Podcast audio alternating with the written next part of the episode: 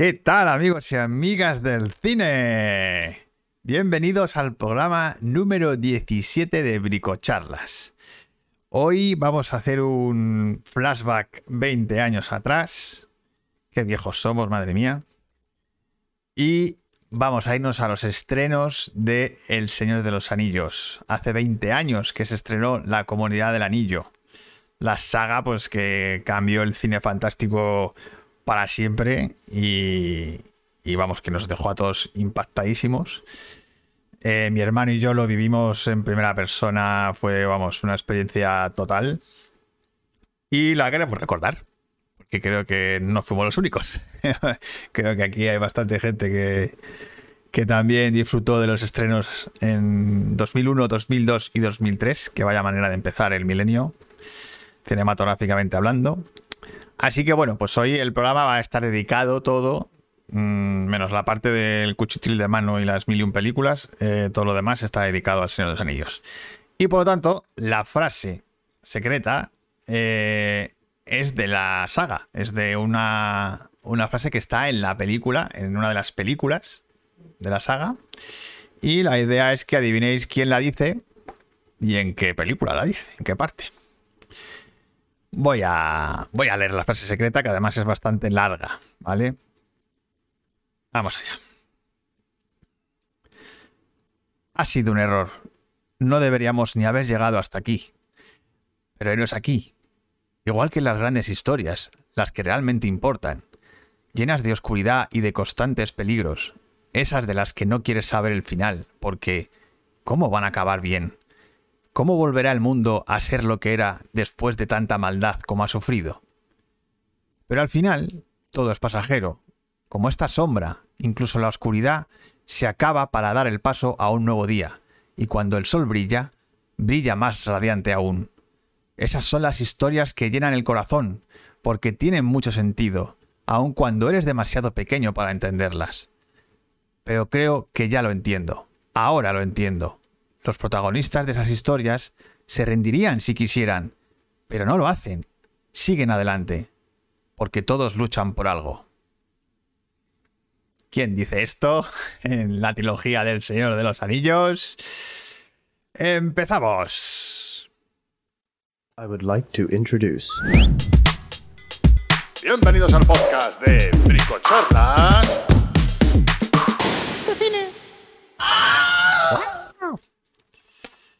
Bueno, bueno. Bienvenido, Robert, Ángel Perulero, Guillermo. ¿Qué tal? Bienvenidos otra vez al chat aquí. Hoy vamos a pasar una tarde, bueno, una tarde, una noche en la Edad Media.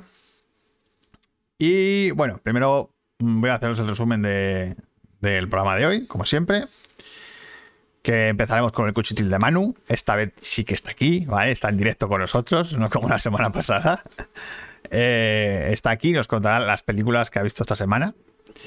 Eh, luego pasaremos al reto de las mil y un películas, que esta vez hemos visto una película de Griffith, otra vez, pero es que el tío lo merece. Eh, una película que se llama Las dos huérfanas. Muy interesante también esta película. Luego ya pasamos al especial del Señor de los Anillos. Vamos a hablar de todas las. Bueno, pues todo lo que fue para nosotros esta saga y vamos a nombrar eh, los momentos eh, que a nosotros más nos impactaron, ¿vale? Así que ir también empezando vosotros en los vuestros, porque seguro que los tenéis. Y luego pasaremos a la bricopelícula, aunque en este caso la bricopelícula pues es una parte eh, del Señor de los Anillos, donde se usa un recurso que es el traveling compensado. Un recurso muy, muy, muy curioso. Que lo puso de moda, bueno, que lo, sí, lo puso de moda Hitchcock. Y que Peter Jackson lo utiliza aquí en, en la saga. Y luego, pues resolveremos la frase que os he leído al principio. A ver de quién es y quién la dice. Que bueno, no es muy difícil. Para los que seáis un poco fans de la saga, no es muy complicado. Así que bueno, vamos allá, vamos con mi hermano que está por aquí. A ver, eh, ¿Qué tal, Manu? Buenas. Hola, chicos, ¿qué tal a todos? Hola, Guillermo, hola, Robert, hola, Ángel, hola, Juan Pedro. Pues nada, volvemos aquí. Perdonadme el- mi ausencia la semana pasada, que es que tenía que trabajar. Que Bueno, que bueno, pero estu- estuviste. Estuve, estuve, es que estuve. hubo pero aquí una magia un poco rara. Un poquito rara, pero ya está, no sin problema respecto a eso. Pues nada, pues empezamos con ese Manu, dice Robert. ahí, ahí estamos. Pues nada, voy a comenzar con el cuchitil de Manu y esta vez vengo con cinco pelis. Ok, Cinco peliculitas. cinco peliculitas, ¿vale? Y la primera de ellas, pues ha sido una revisión. Ha sido revisionarla porque hacía Ah, mucho ya. tiempo que no la veía. Ya sé ¿Eh? cuál dices, ya sé cuál dices. Sí, sí, sí, ya, sé- ya sabes cuál dices. Ya sabes, sí, cuál voy a decir. Y es que, claro, yo la vi en el cine en los 90, en el 99 yo cre- creo, o en el 2000, y es que creo que no la volví a ver. Y dije, pues nada, voy a volver a verla. ¿De qué hablo? Eh, de Estigmata, que es la película con Gabriel Byrne y Patricia Arquette sobre los estigmas de Cristo. Oye, ¿la vi Bien, contigo? pues. No, yo primero la vi en el cine y a lo mejor es que luego yo es la re- de alquiler. yo recuerdo verla en casa, por eso. En VHS de Sí. alquiler y todo esto. Pero vamos, que Oscar hoy no se une, que está maluscón en urgencias, nada grave, pero está esperando Coño. que lo echen. Uy, bueno, pues, Bueno, pues, bueno. Ángeles, luego, pues, pues nada, ojo, eh, pues madre mía, mm, ánimo a Oscar, coño. Que se recupere Oscar rápido. Sí. Bueno, pues eso, comentar que, mm, que Stigmata me ha envejecido un poco mal. Porque yo la vi en el cine, es verdad que era un, un, un mico, y yo, pues nada, no. Inmensallero no es importante. Total, Ángel. es una frase de esa película de Stigmata. Y mira, mm, a mí me ha envejecido mal. O sea, esa estética videoclipera de la MTV de los 90 eh, aquí ya está muy pasada de rosca y lo siento, pero en su momento a lo mejor me gustó y ahora pues ha envejecido mal. Yo la recuerdo bastante. bien, eh, pero claro, es verdad que no la he vuelto a ver. Claro, es que la parte, a ver, tiene una parte que es la parte que está con la Iglesia Católica y los entresijos de la Iglesia, Sí, es que la. que oye, que está bastante bien, que La está idea curiosa, de guion estaba muy guay. que está curiosa y está bastante bien y por eso la, la rescato, pero es que la parte de Patricia Arquette y su personaje es, es terrible, o sea, es todo un videoclip de la MTV, pero, pero pasado por mil, vamos, por mil anfetas. Y es como, eh, se pasa un poco de rosca. Ella es insoportable, Patricia Arquette hace lo que puede. Y eh, la química que hay entre los dos es que es imposible. O sea, es, es más, estuvo nominado Gabriel Byrne a los Ratchis y al no me parece lo peor. Pero, pero vamos, esa química de cura en plan de liberal que se quiere pencar a que a la chica Sí, un poco raro, sí. es un poco raro y bueno, ya la- el final ya es para mear y no echar ni gota. O sea, es de Asylum total. Pero bueno, oye, que yo me acuerdo que la vi. Hola, esa, ¿qué tal? Em, pues yo la vi hace muchos años y es verdad que me gustó porque era un adolescente, era un crío. Y es que ahora, pues oye, es que no, no, No, no. no, No, me- no funciona, no funciona igual. Bueno, Así que son pelis que envejecen. Así que nada, pues Estigmata, si no la habéis visto, pues podéis verla para pasar el rato. Por lo menos es verdad que la peli es entretenida, ¿eh? Eso no voy a mentir. Sí, no, pero, está bien. pero vamos, que eso, que sí. ¿Qué más? Que no la veis, no, pues no pasa nada. Pues la siguiente es una película española que se llama Un efecto óptico, ¿vale? Dirigida por Juan Cabestani. No sé si habéis visto alguna película de Juan Cabestani, de este director, y es bastante curioso porque hace un cine bastante surrealista. Yo no consigo conectar con su cine. Mm, Es verdad que sus anteriores películas, que he visto que, que era gente de mala calidad, también era... mm, espera un momento, que ahí no me viene... Por ejemplo, esa sensación, eh, no, me, no me terminaron de... No, pues aquí sí, me ha parecido su mejor película. Y salen Carmen Machi y Pepón Nieto y es de un matrimonio que quiere hacer un viaje a Nueva York porque está pasando por una crisis. Ahora, en el viaje pasan cosas raras. Y ellos vienen de Burgos y se van a Nueva York y es como si siguieran en... Si Nueva York es Burgos. O sea, ¿Cómo? y claro. eh, y la peli, la verdad es que es muy curiosa, muy original, atrevida. No es para todo el mundo, está claro, pero por lo menos propone una cosa muy, repito, muy original y muy especial. O sea, joder, que hace falta también darle un poquito de aire nuevo a este tipo de, de películas. Hombre, la y en el premisa. cine español más. La premisa ya mola. O sea, ya parece Sí, pero es que eso. juega con el mundo del cine también. Y en ese aspecto eh, me ha resultado un divertimento y un, una peli muy, muy curiosa. Muy curiosa y que se agradece mucho. Hace, se metaci- agradece hace metacine. Ay, voy a poner aquí, espérate, las películas. Estigmata y eh, un efecto óptico. Pues ya os digo, me ha gustado bastante y me ha parecido una película estupenda. A ver, se, se la puede catalogar como comedia y que lo es, pero es verdad que es una comedia un poco, un poco surrealista también, pero que en este, o sea, lo que en los anteriores casos a mí me aburrió y no me fascinó, aquí sí. Aquí me ha, me ha conseguido enganchar y captar lo que quiere decir. Y me ha gustado, me ha gustado, me ha gustado mucho. Habrá que la verdad. esa que Así verla. que nada, recomendada, un efecto óptico. ¿Qué más? Siguiente película, El Conductor. Que, El bueno, Conductor. el conductor. Tailgate en inglés y Bank per Cliff en holandés, ¿vale? Cocho. Pero eso, y a ver, es una película. Es holandesa, la peli. Estuvo en el Festival de Sitges que ganó a mejor película en sección panorama, no a mejor película del festival como tal, sino en la sección panorama ganó a mejor película. Pues mira, a mí me ha dejado igual. No me ha terminado de convencer mucho, la verdad. eh, y es una familia que se va a visitar a sus padres, que a lo mejor viven en. Pues imaginaros de Madrid al Pedrete o a Collao Villalba.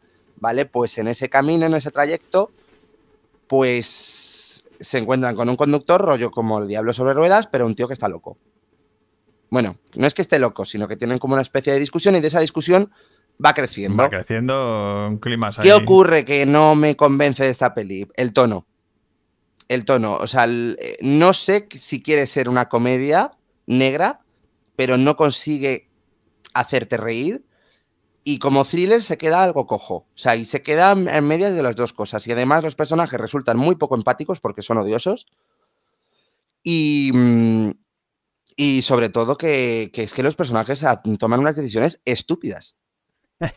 Estúpidas. El clásico de los thrillers. Sí, sí, pero estúpidas. A ver, yo la pongo aquí, pero, pero vamos, que a mí no me ha convencido mucho. Es verdad que entretiene y la peli es lo que es, tampoco te engaña, pero, pero los- ni te importan los personajes y ni te importan siquiera ni el, ni el tono. O sea, es verdad que la peli los actores lo hacen bien, hacen lo que pueden y demás, pero es que no me parece que ni que esté...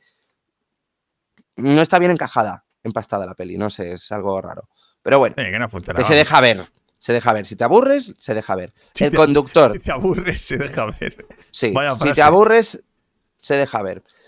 Pues nada, eso, el conductor, Bumper Cliff o Tailgates. O sea, si buscáis el conductor, os sale. Ok, siguiente película. Pues, pues esta está simpática. Se llama, en inglés se llama Freaky. Y aquí en España la han titulado Este cuerpo me sienta de muerte.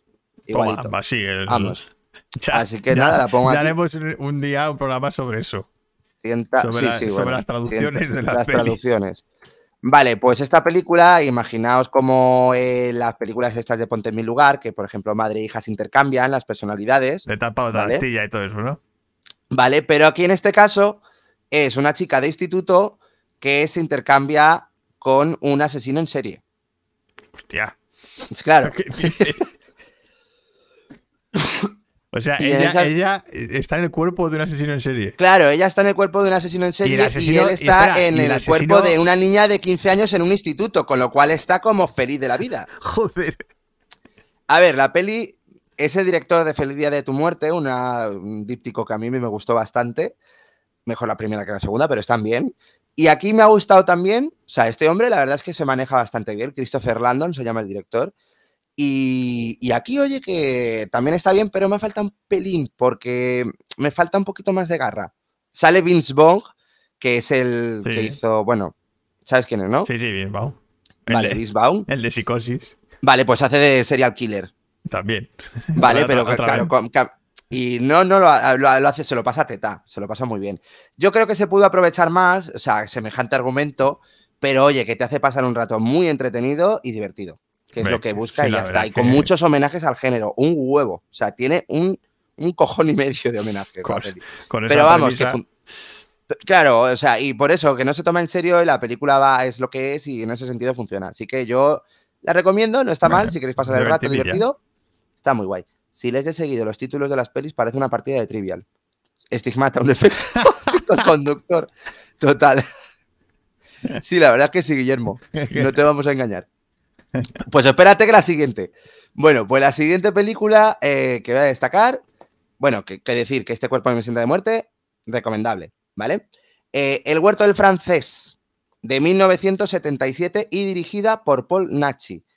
Y nada, pues está basada en un hecho real y es, pues a ver, como el cine de Polnacci y todo esto, es un poquito con elementos turbios. Y de una España muy profunda, en este caso en Sevilla. Eh, a mí me ha gustado, me ha parecido interesante, creo que está bien. Es verdad que ti- tienes que meterte un poco en el rollo de la época y demás, pero funciona. Funciona, lo que pasa es que a mí hay una cosa que me ha puesto muy mala la película, muy mala, me ha puesto muy nervioso. Y es la banda sonora. ¡Ay, Dios mío! Cada vez que sonaba yo estaba diciendo, se muere un niño cada vez que suena ya esto. Se muere un hada. No, porque es que el mismo tema todo el rato repetido. Y es que no paran de ponerlo. Yo estaba ya diciendo otra vez la cancioncita, otra vez. O sea, pero vamos, que la película como tal es un caso curioso de, de la historia de España, de 1906 en este caso, de un francés que tenía un huerto. Viene gente a su taberna, que es un prostíbulo, y el tío, pues. No cuento más, por si queréis. No, pues no cuento más. No cuento más, por si queréis verla. Menudo. Porque está bastante bien, ¿eh? No, o sea, quiero decirte, es un caso bastante. El huerto del francés, ¿vale? Del 77 y dirigida por el gran Paul Nachi. Y por cierto, que aquí mencionar, eh, bueno, mi pésame a sobre todo la familia de Verónica Forqué y Bueno, vamos, sí, que descanse sí. en paz. Porque, Por cierto, mía, una vaya- grande que fue. Una grande. Vaya drama, el tema de la salud mental. Sí, total, que ahora está ahí muy en boga y la verdad es que hay que reivindicarlo. Pues, pues nada, eso, el huerto del francés. Y esta es mi última recomendación, el, el huerto del francés. El Ya huerto está, del está bien, ¿eh? O sea, eh, está bien. Punto. Tampoco es que sea un peliculón, pero a mí me ha Bueno, ya, gustado. has dejado un cliffhanger ahí que te cagas, pues nada, habrá que No, bueno, es que tampoco quiero desvelaros más. O sea, sale también María José Cantudo. Pero para. Hostia, la cantudo. Sí, sí. Y bueno, creo, sí, creo que. Espera un momento. Creo que sale también. eh, no, no, no, no sale. Vale, pensaba que era Sancho Gracia, pero no, no, no, no, no. No sale. No es ancho gracia.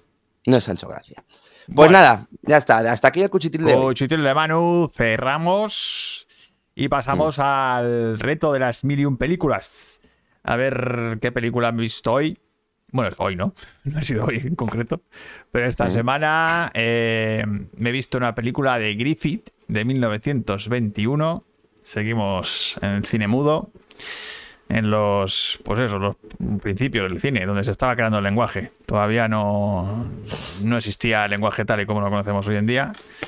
Y Griffith, pues es uno de los que lo empezó a crear. Y en esta película, pues sigue avanzando en, en su narrativa y sigue haciendo, eh, pues eso, aportando recursos nuevos al cine. Es una película ambientada en la Revolución Francesa.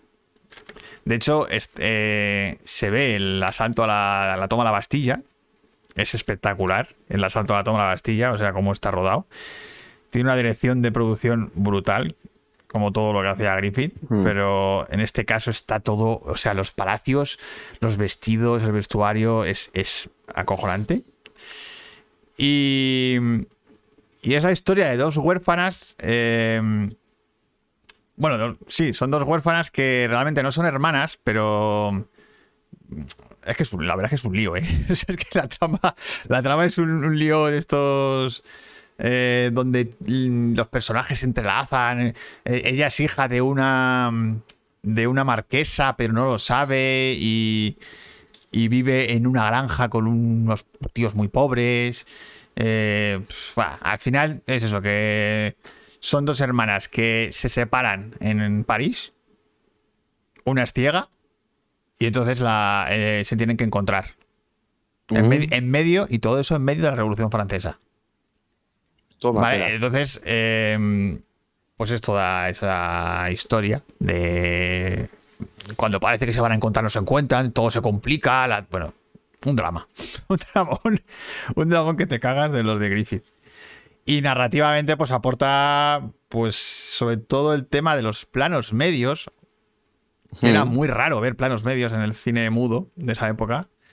Y Griffith ya empieza a planificarlos mm, en- de manera narrativa. O sea, te mete un plano general, luego un plano medio, luego un primer plano. O sea, cada secuencia tiene un montón de, de planos. Ya no es un solo plano ahí, tipo teatro, ¿sabes? Eh, y los primeros planos ya están muy pulidos. Eh, Lillian Gish, que es la protagonista, eh, Mm, ¿Sabes quién es Lilian Gish, Manu? No. Es la mujer de. mm, de La Noche del Cazador. ¿Onda? Pero la, la señora, la, la mujer La de la que se casa. Vale. No, no, la que se casa no. La. Ah, no, la señora, la, la señora de la los casa. niños. La protectora Vale, de vale, los vale. niños. Es vale, esa. vale. Que en, lo- en el cine mudo era una estrella. Hmm. Era, y de hecho era la, actriz favorita de Griffith. Y en este caso son hermanas, las dos actrices son hermanas. Lilian Gish y la otra son, es su hermana pequeña, creo. Eh, muy recomendable, muy recomendable si os gusta el cine histórico y, y el cine mudo de la época. Eh, tiene algunas secuencias realmente de esas de... uf, que te quedas ahí de acongojado de hostias, Ya, hostias. Dios mío. De, de estas que parecen, porque hay una, hay una secuencia en la que parece que se van a encontrar las dos hermanas y están solo a 5 metros y todos se van Ya, a la bueno, mierda. sí, lo de siempre. Y ya. todos se van a la mierda. o sea, dices, hostias, si están a punto de, de- de verse y de repente se va toda la mierda. Pues tiene de esas unas cuantas. Muy recomendable. Oye, Las eso me dos- recuerda a Fireball, fíjate. Sí, es verdad. ¿no? Sí, sí, como Sí, Fireball sí. que siempre están a punto de encontrarse. Si pues- están a punto de encontrarse y nunca se encuentran. Pues aquí igual. Pero mucho mejor guionizado por, por lo que ocurre. claro, claro, claro. Que luego Griffith también, como es un buen analista y tal, pues eh, mete toda la tralla política de América es la hostia, América mola mucho, Ya, bueno, sí. eh, la democracia americana es la mejor. los blancos. eh, y la Revolución Francesa fue un desastre por todos lados. O sea, Hmm. tanto para los reyes eran muy malos, pero luego Robespierre y, y toda su banda también fueron unos hijos de puta. Al final siempre sale jodido el pueblo, ¿no? que es lo que cuenta un poco Griffith siempre. Muy recomendable, ¿vale? Las dos huérfanas de 1921 y dirigida por Griffith. Así que vámonos a la Tierra Media. Vámonos a Pues de ala, pues allá que vamos. Porque hace 20 años se estrenó La Comunidad del Anillo. ¡Chao, chao! ¡Chachán! Joder, no puedo poner música, la verdad es que es una putada. Ya, es un, es un putadón, pero bueno. Pero me hubiera encantado poner aquí la musiquita de, Hombre, de la comunidad del de anillo. la comunidad. La cantamos. Cha, cha, cha, cha, Bueno, también contadnos vuestras experiencias de cuando fuisteis a verla y todo eso, porque aquí cada uno tendrá la suya. Sí, Desde ¿qué luego la nuestra, la nuestra fue Bueno, tela. la primera, si estuvisteis. O sea, si realmente. Porque a lo mejor aquí hay gente más joven que no pudo. Ah, bueno, claro. Que no pudo disfrutar de la saga. Creo Mm. que no. Creo que no hay nadie tan joven por aquí. Porque tendría que tener, pues, como, no sé, 18, 20 años. 18 años. ¿no? Por ahí. Hola, mamá. Ya, me ha entrado Sí, mamá. sí. Clara, Mm, es eso. ¿qué tal? Pues sí, la comunidad del anillo. Mm. Hace 20 años que se estrenó. ya, me cago en la leche. Qué viejos. Es que qué viejos son. Total, y parece que fue ayer, ¿eh? Me parece que fue ayer. Sí, sí, madre mía. Pues sí, vamos a contar las, los momentos que a nosotros más nos, han impact- nos impactaron de la saga. Y, y bueno, esperamos que nos contéis también los vuestros. Los vuestros. fueron, pues esas escenas que os dejaron ahí impresionados en, en- en el cine, porque la peli tiene un montón. O sea, la saga tiene un huevo.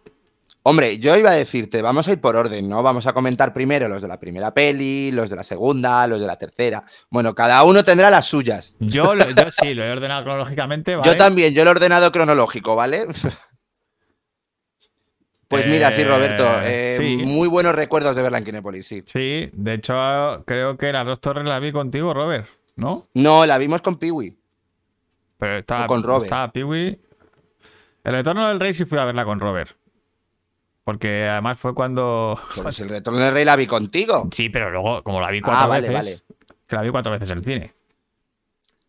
Guillermo dice que las vi todas en el cine. Al principio se me atragantaron un poco los nombres de las cosas y los personajes, pero me impresionó sobre todo la primera. Bueno, bueno, bueno. Hombre, a ver, la Eh, primera porque fue el impacto. la inicial. primera fue el impacto, sí, sí. Fue Sí. el impacto Pero bueno, yo creo que a medida que vayamos diciendo las escenas, comentamos por qué, por qué- y por todas estas cosas. Hmm. Sí. Bueno, Mm. ¿quién empieza, mano? Pues no sé si quieres tú o yo, me da igual. Bueno, empiezas tú, porque creo. Vale, yo- porque tú ya. Yo acabo. Es que, porque- es que mi escena final es. Bueno, ya, bueno. Bueno, ya vale. Bueno, pues mi escena, que es de la comunidad del anillo en este caso, ¿vale? Es una escena que casi nadie menciona y a mí es la que más me impactó porque dije, esto es otra cosa de la que yo me imagino, o sea, no, no era lo que yo me imaginaba ver. y en esa escena me lo reflejó perfectamente. Y fue la escena de Frodo con el anillo en la mano frente al río. Si lo cruza o no lo cruza. Como que frente al río. ¿Cuándo? ¿Te acuerdas? Joder. ahora- En el final de la película. Es el final. Ah, coño, es el vale, final. el final del. ah, Y está pensando qué hacer. Sí. Irse solo o, no se va irse solo. solo. No, irse solo. Vale, vale. Claro. Y es que a mí esa escena me resultó. Es súper emotiva O esa. sea, dije, uf.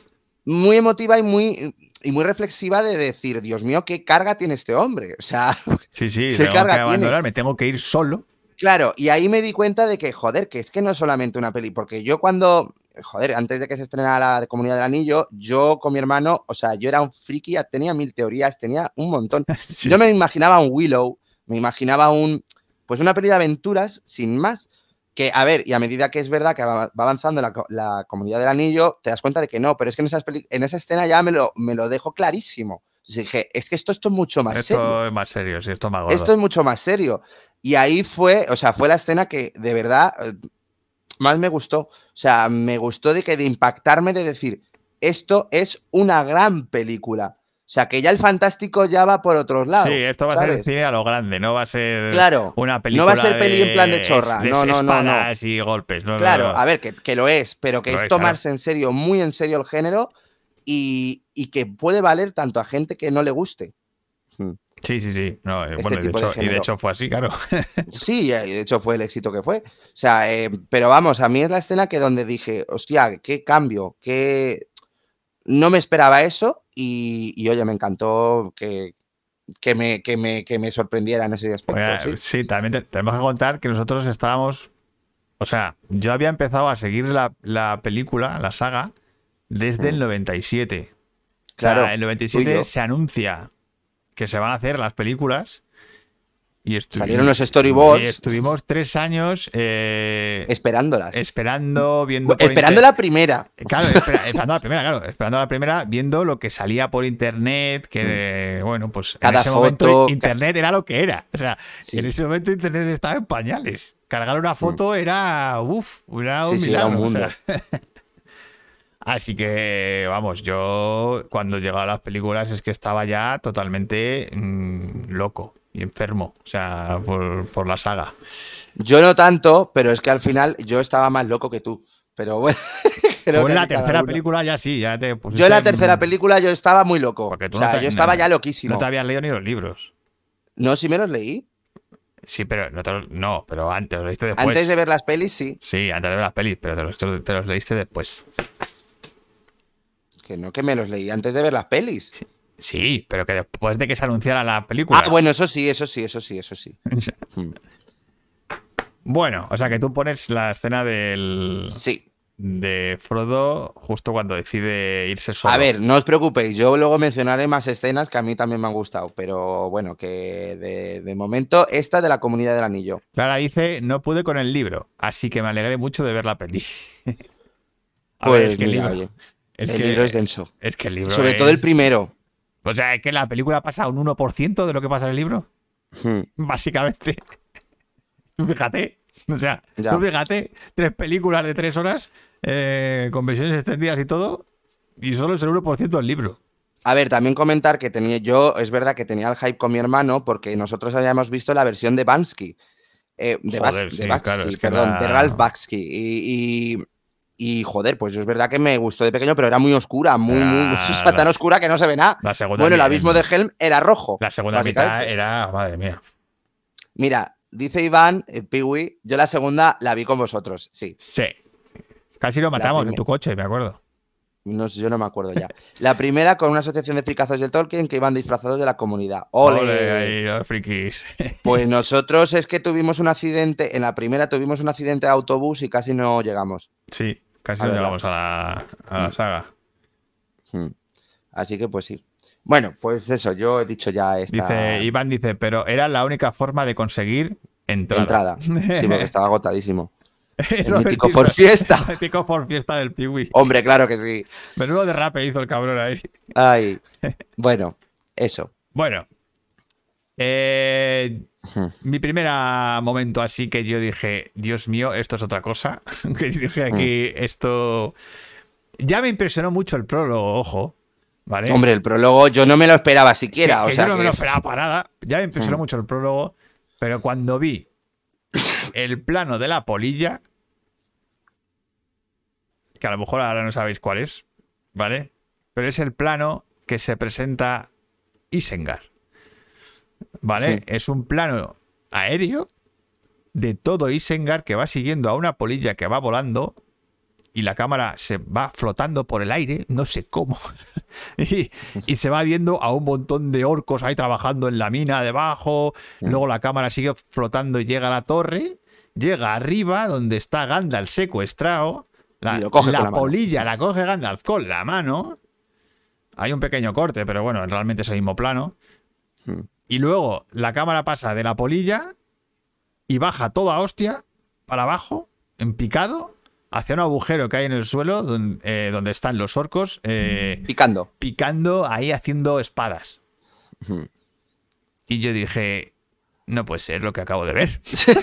Digo, no, ¿qué, qué es esto? O sea, es que está todo el diciendo, ¿cómo han hecho esto? O sea, ¿se han ido a ¿Cómo rodar a la? Tierra Media qué cojones? A ver, yo es verdad que fue de las escenas que más me impactó. Visualmente era lo que más me impactó de la película. Todo lo que tenía que ver con Isengar me dejó. Dijo, no puede mm, ser. Y digo, es que es imposible. Y digo, pero si es que eh, mm, hay gente ahí, hay orcos. hay- Ya, ya, ya, ya. Digo, digo, hay gente ahí trabajando ahí, pero Mm. ¿qué han hecho? Y la polilla y la cámara, ¿cómo, cómo es posible esto? O sea, eh, te lo juro, me quedé, me quedé ahí petrificado en el cine. O sea, eh, eh, eso era vivir la magia del cine. eh, sí, o sea, totalmente. era- total. t- otra vez, o sea, el cine me vuelve a asombrar. Es decir, Mm, "Oh, Sí. por Dios, lo que estoy viendo. Lo que estoy viendo. Mira, Carlos. Además con la música. Pum, pum, pum, pum, pum, pum, pum, pum, Mm, pum. Sí, Ay, sí, todo el rato. O sea, qué flipe.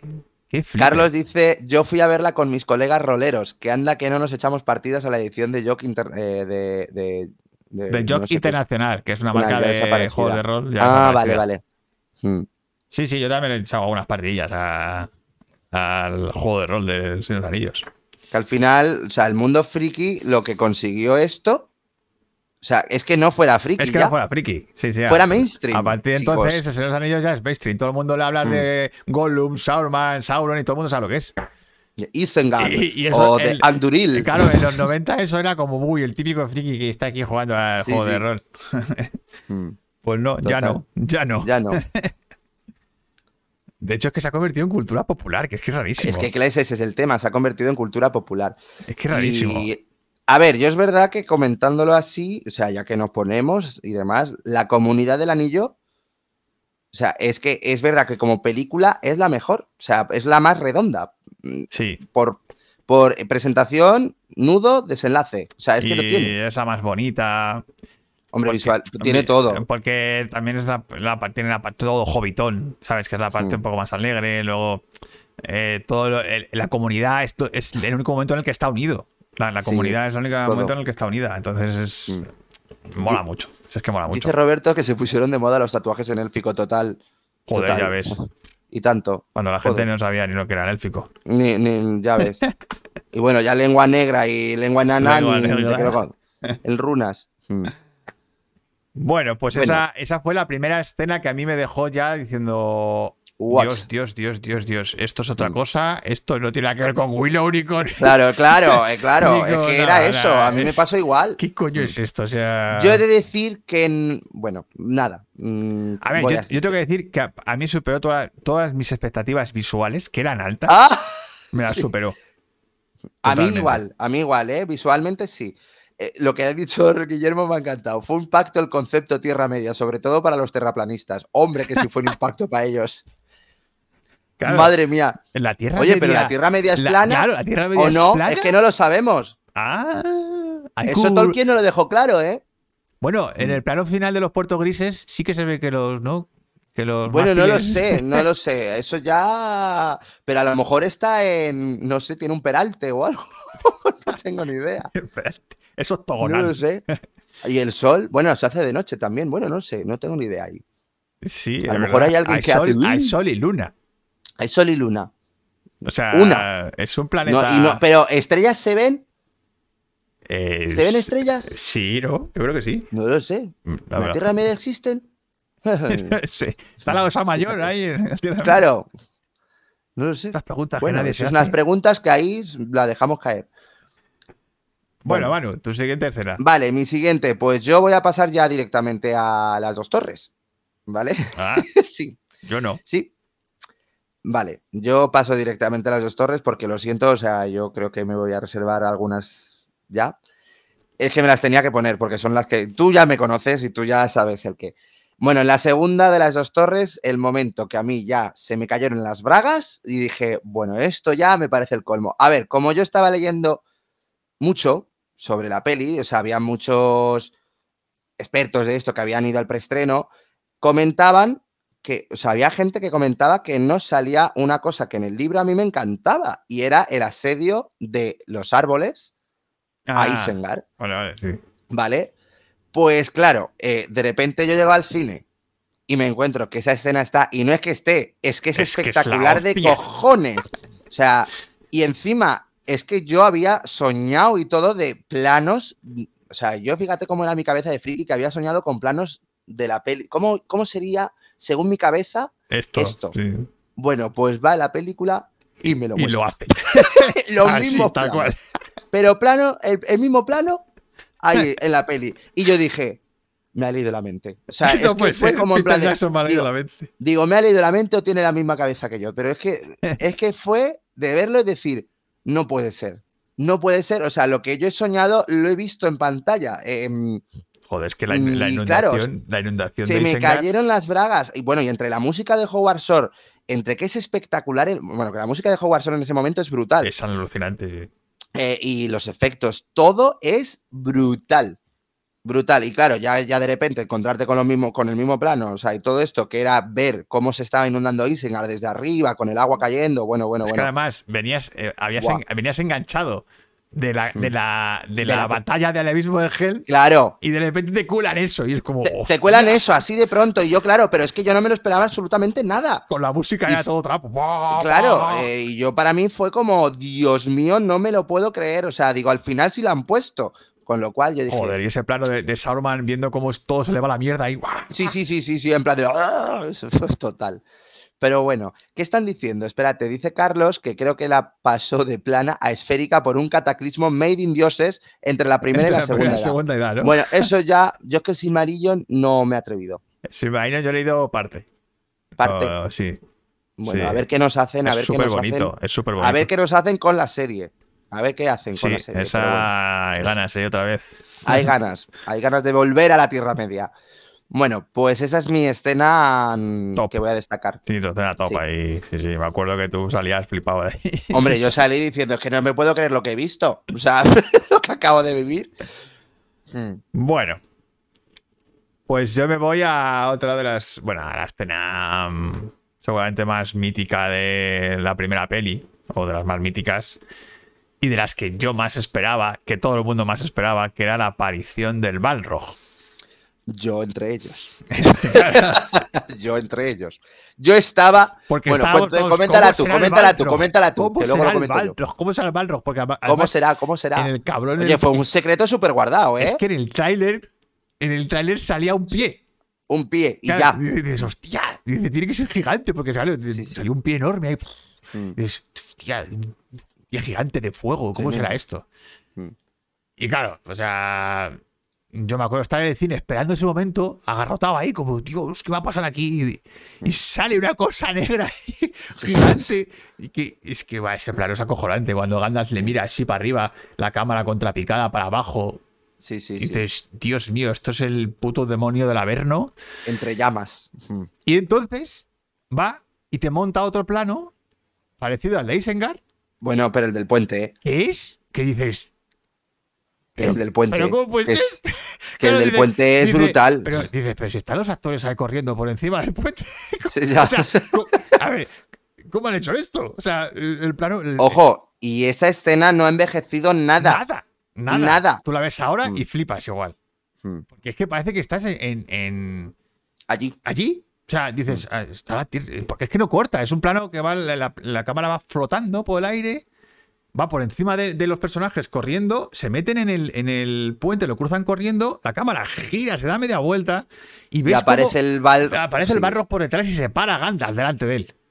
Y dices, dices, pero ¿qué- ¿cómo han hecho esto? Es épico eso. Esa O escena, sea- esa es- ese plano es épico, sí. O sea, bueno, que todo eso es épico, claro. Luego ya la, la pelea entre Gandalf y el Balrog, súper épica y tal. Y, y a mí lo que me chocó mogollón fue la muerte. Porque yo me la sabía, claro, sabía que Gandalf Sí. se, se caía y, y todo eso. Pero sabías ya que no iba a morir. Claro, y sabía que no moría en la caída, o sea, que no moría. Pero mira que te lo hacen bien, ¿eh? Pero, ostras, tío, o sea, se cae Gandalf, eh, Frodo chillando, eh, eh, el otro agarrándole, los dos tirando flechas, la música de Enya sonando de fondo, digo, pff, se me puso aquí, ¿sabes? se me puso aquí un nudo a la garganta. Digo, Hombre, normal que se te digo, pusieron. A ver, es una mía. escena muy dramática y Es está hecha para que te lo creas. Mm. dramática que sabiendo que Gandalf no muere, yo estaba ahí en el cine a punto de llorar. Digo, pero, pero Mm. qué hijo de puta el Peter Jackson. qué bien lo ha contado, macho. O sea, Muy bien, Lo hizo muy bien. la salida de. eh, Bueno, es que era todo tal cual me lo había imaginado yo en mi cabeza. O sea, era como. pff, Bueno, mejor. Es que era mejor. Es que era mejor que pues yo fíjate, yo no. Yo es que, a ver, ahora con el tiempo digo, si es que no se podía hacer de otra manera. Claro, yo me lo había imaginado de manera tan espectacular que, mm, que quizá a mí me decepcionó un pelín porque es verdad que no sé, lo hablé contigo que cuando digo, pero si no he visto apenas al Balrog, es lo veo muy Sí, negro. es, es- es ver- es verdad que se ve poco. Que se ve poco, eh, muy poco rato. Y incluso yo creo que hubo modificaciones en el DVD. De Puede correcciones ser, de eh, color. que se eh, le viera un poco yo creo que más la, en la así. versión de cine que vimos en el estreno se veía muy, muy oscuro. Muy oscuro. Es que Sí. yo me acuerdo, digo, pero si es que no lo he visto casi, no sé, me resultó un poco raro, pero bueno. O sea, Yo por eso me decepcionó un poco ese momento, yo diciendo, joder, Sí que también me había hecho, yo me había hecho unas más. expectativas con el Balrog que vamos, Ahora, luego- es verdad. Luego me acuerdo que fui a ver la versión de, de Bansky, Uy, bo- que es un león con alas. Que parece un león del circo, tío. Sí, es un Dice- león del circo con alas. Dicen, O sea, qué cosa bueno, más esa- fea. Joder, pero si yo me acuerdo que esa escena de pequeño dije, ¡hola, cómo mola! Eh, yo la volví a ver y dije, Dios mío, qué cutre. Qué cutre, Pero- era, era, era cutrísimo. Sí, sí, era cutrísimo, Dios mío. Porque además yo me acuerdo cuando leí esa parte en el libro, es que era en el libro era brutal esa esa No, en escena. el libro es muy, es muy, es muy bestia, sí. Con los tambores todo el rato, tambores, Pum, pum, tambores, pum, pum, pum, pum, tambores, pum. tambores, pum, pum. Mm. Yo pues tenías unas ganas tremendas de ver eso, claro. No, claro, claro. No, no, no. Yo, yo sobre todo porque es verdad, eso lo tenemos que comentar. Mi hermano y yo habíamos leído un artículo porque se hizo un previo en el Festival de Cannes y se mostraron como 20 minutos Se o media hora. Todo, ¿Qué pasa? Que todo Moria. Se mostró todo Moria. todo Moria se mostró, toda esa escena se mostró y todo el mundo destacaba lo de la escena del Balrog, que era espectacular. Y claro, yo me había hecho unas expectativas de la hostia, que quizá al verlo pues dije, pues quizá no era para tanto. Pero oye, que la escena es cojonuda, o sea, mm, Nah, la vuelves, eh, claro, es la escena que luego vuelves a ver otra vez y a repetir y dices, joder, quiero verlo otra vez. ¿sabes? sí, sí, sí. Brutal, Total. una escena brutal. No pasarás. No pasarás. Llama de. Udun. Llama de Udun, sí. que, Llama de. Udun. Bueno, Ay. Te toca, Manu. Cuéntanos. Vale, pues yo ya paso directamente al Retorno del Rey. Y es que el Retorno del Rey, pues lo siento, eh, lo tengo que decir así, es mi favorita por muchas Por razones, muchas cosas, sí. por muchas cosas. Y es que fue, para mí fue un, un éxtasis de todo. Yo nunca, bueno, la primera película que lloré en el cine fue con Las Dos Torres, precisamente con esto de Isengard que os estoy diciendo. ¿Vale? Porque es que yo ya estaba llorando, yo diciendo, ay, madre mía, que no puedo más. Bien. Hombre, Oscar, ¿qué tal? Bueno, pues, ¿qué joder, qué bien, bueno, pero que- qué bien que estés aquí. Eh, desde el hospital y os mando besos mientras me quitan. Vale, bueno, pues. Pues a ver, que tú eres fan de la versión soviética del Señor de los Anillos, nos alegramos un sí. montón. Yo no soy fan de la versión No, soviética, no, pero, le encuentro no- su gracia, ¿eh? Pero no de Bansky. Es que no, claro, claro, claro. de La, versión soviética, que sé cuál es. Sí, sí. La que se hizo para la televisión. Que es, que es tela. Que, bueno, bueno, pues por eso, que, la te- que yo me dije que la segunda, a ver, que yo lloré en, la prim- en las dos torres por primera vez, dije, joder, pues es que he visto esto y yo, yo he llorado, no sé cómo. Pues claro, vino la tercera y yo no me esperaba llorar tanto en mi puta vida. Y es verdad que es la película que cumple el récord de tiempo que he llorado. O sea, es más, Se quedaste sin yo el agua. final no lo veía. El final no lo veía. Bien. Pues yo ya empecé a llorar a partir de aquí, en la tercera película, ¿vale? Porque dije, esto es único. Sí. Y creo que todo el mundo lo va a destacar y es eh, el ataque de los Rohirrim en Minas Tirith. O sea, esa escena me parece de las escenas más épicas que ha dado la historia del cine y que, que- que en ese momento en el cine dije, estoy viviendo esto. Historia, estoy viendo sea, historia del cine, sí, sí. Estoy viendo historia del cine, porque jamás, es que jamás había visto cosas semejantes. O sea, y me pareció una brutalidad, o sea, pero por todo, por la música, por, por, el, por el tempo con el que está, porque previamente cuando ellos llegan, hay silencio, es más dramático, y de repente Sí. el discurso que da Theoden luego en plan de a subir las armas, Sí, toda la preparación hasta que de repente ellos barren con todo es... Buah, pero que se te pone. Mira, hasta tengo los pelos de gallina ya.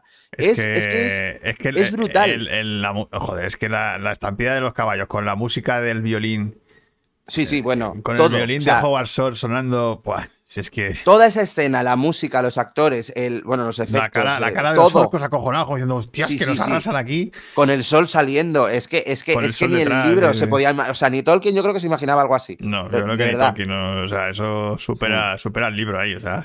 es- No sé, yo me quedé de, de verdad de piedra y fue, bueno, es que yo lloré de emoción de decir, ¡que nos ataquen! o sea, Yo estaba, te voy a decir que estaba a punto de meter esa escena, ¿eh? Ay, ya, ya te vi, ¿eh? Yo, yo por eso a diciendo, punto. si no la metes tú, la- bueno, la tengo que meter yo. Pero te la dejaba a ti. Vale, te la vale. yo porque Pues es que la a- tenía que meter, por eso mismo, es, por esa o- historia del cine. Claro, que si no Mm. la metías tú, la metía yo. Entonces, que Por eso.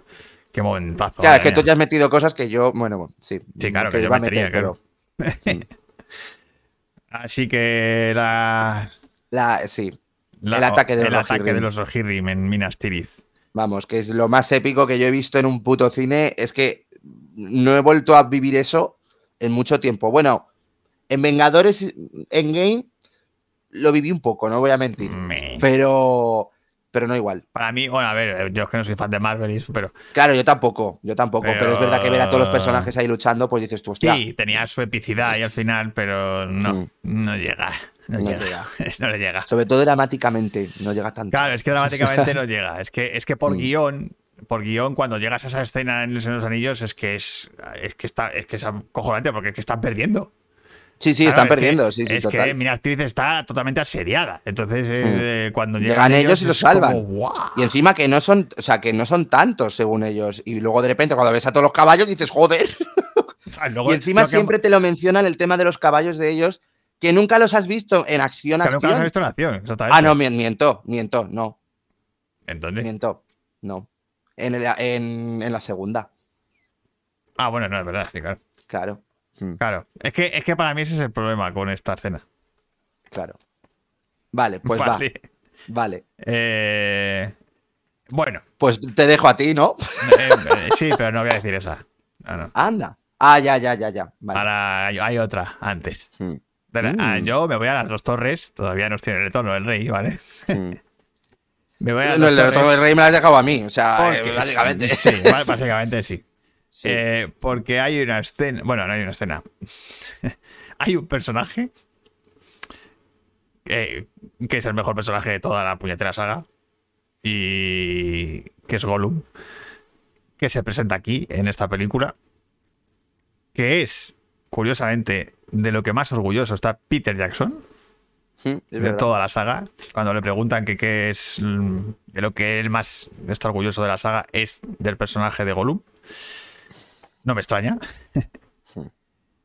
Pero es que la escena en la que Smigol vence a Gollum ya, Ya, no solo es- ya no solo por, Andy por, por el CGI, es que el CGI me da igual. Ahí. O sea, el, el hecho de que esté hecho digitalmente, es que me da igual.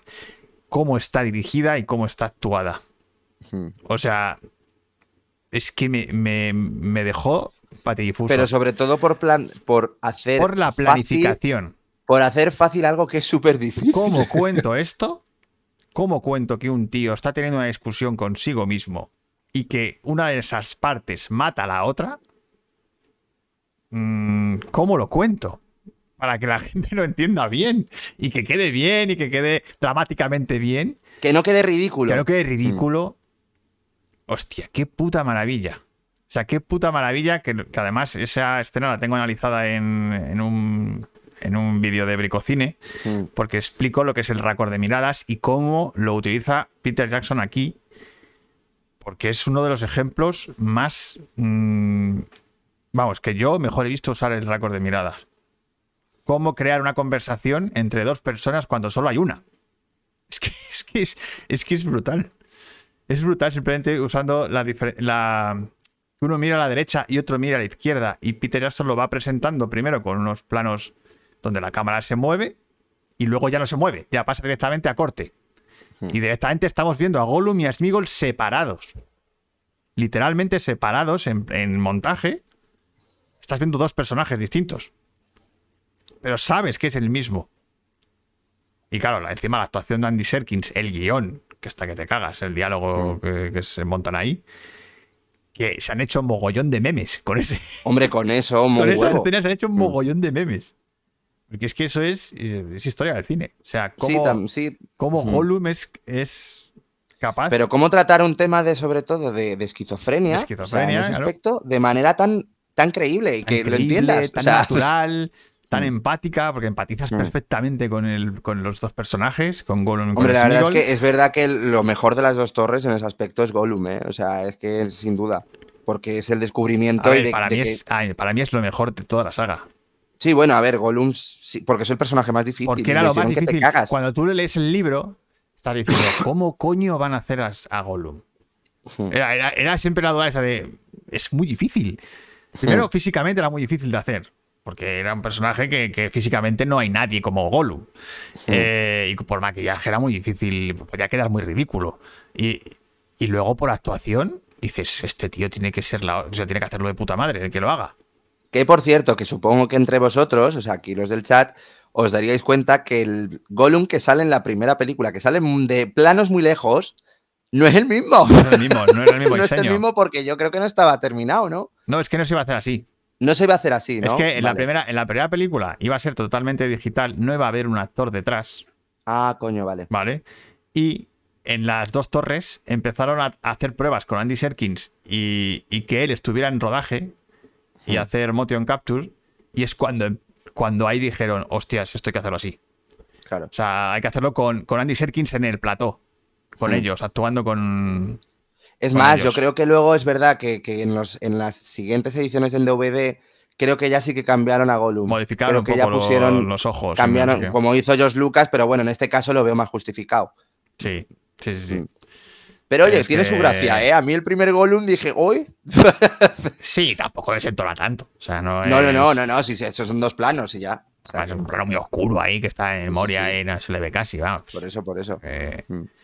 Que claro, es que y lo de Andy Serkins. Y, y aquí se, se generó un debate muy interesante sobre qué pasa con esta gente.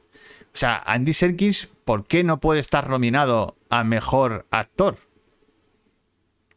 ¿Sabes? Porque es un personaje CGI Hmm. y no puede estar nominado como mejor actor.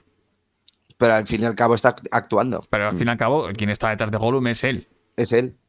Entonces ahí se generó un debate que todavía sigue. Sí, porque decían que tenía que estar nominado, o sea, sí Claro, o que sí. todavía Mm. sigue porque para mí es uno de los mejores personajes y de las mejores actuaciones de la historia del cine. La tiene él, de las más carismáticas, de las más recordadas de la historia, y no tiene ningún premio por ese, Ni uno. por ese personaje. Bueno, en las MTV. Sí, claro, bueno, En MTV Awards, pero en ya MTV. Awards, ya está. O sea, Mm, anda cojones que los MTV sean los que Ya, ya, no total. ven en este tema, ¿no? Total, Y sigue sin estar, ¿no? E- Ese, sigue estando, es el problema.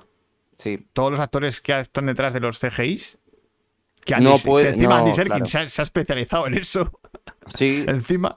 hombre, pues- es, el, es el. Joder, mira, César. Es el César, César, del de- planeta de los planeta de los simios. simios y el King Kong de King Kong. y, o sea, Mm. que, que no. Que es una putada. O sea. Hombre, es el rey en esto. Sí, es el puto amo. Sí, sí, el puto amo. Mm. Bueno, pues esa es mi escena de las dos torres. Ok, Te toca, Manu. pues me toca. A ver, Gollum y Gizmo, dos grandes injusticias. Hombre, a Gizmo, por supuesto. O sea, que es. Gizmo.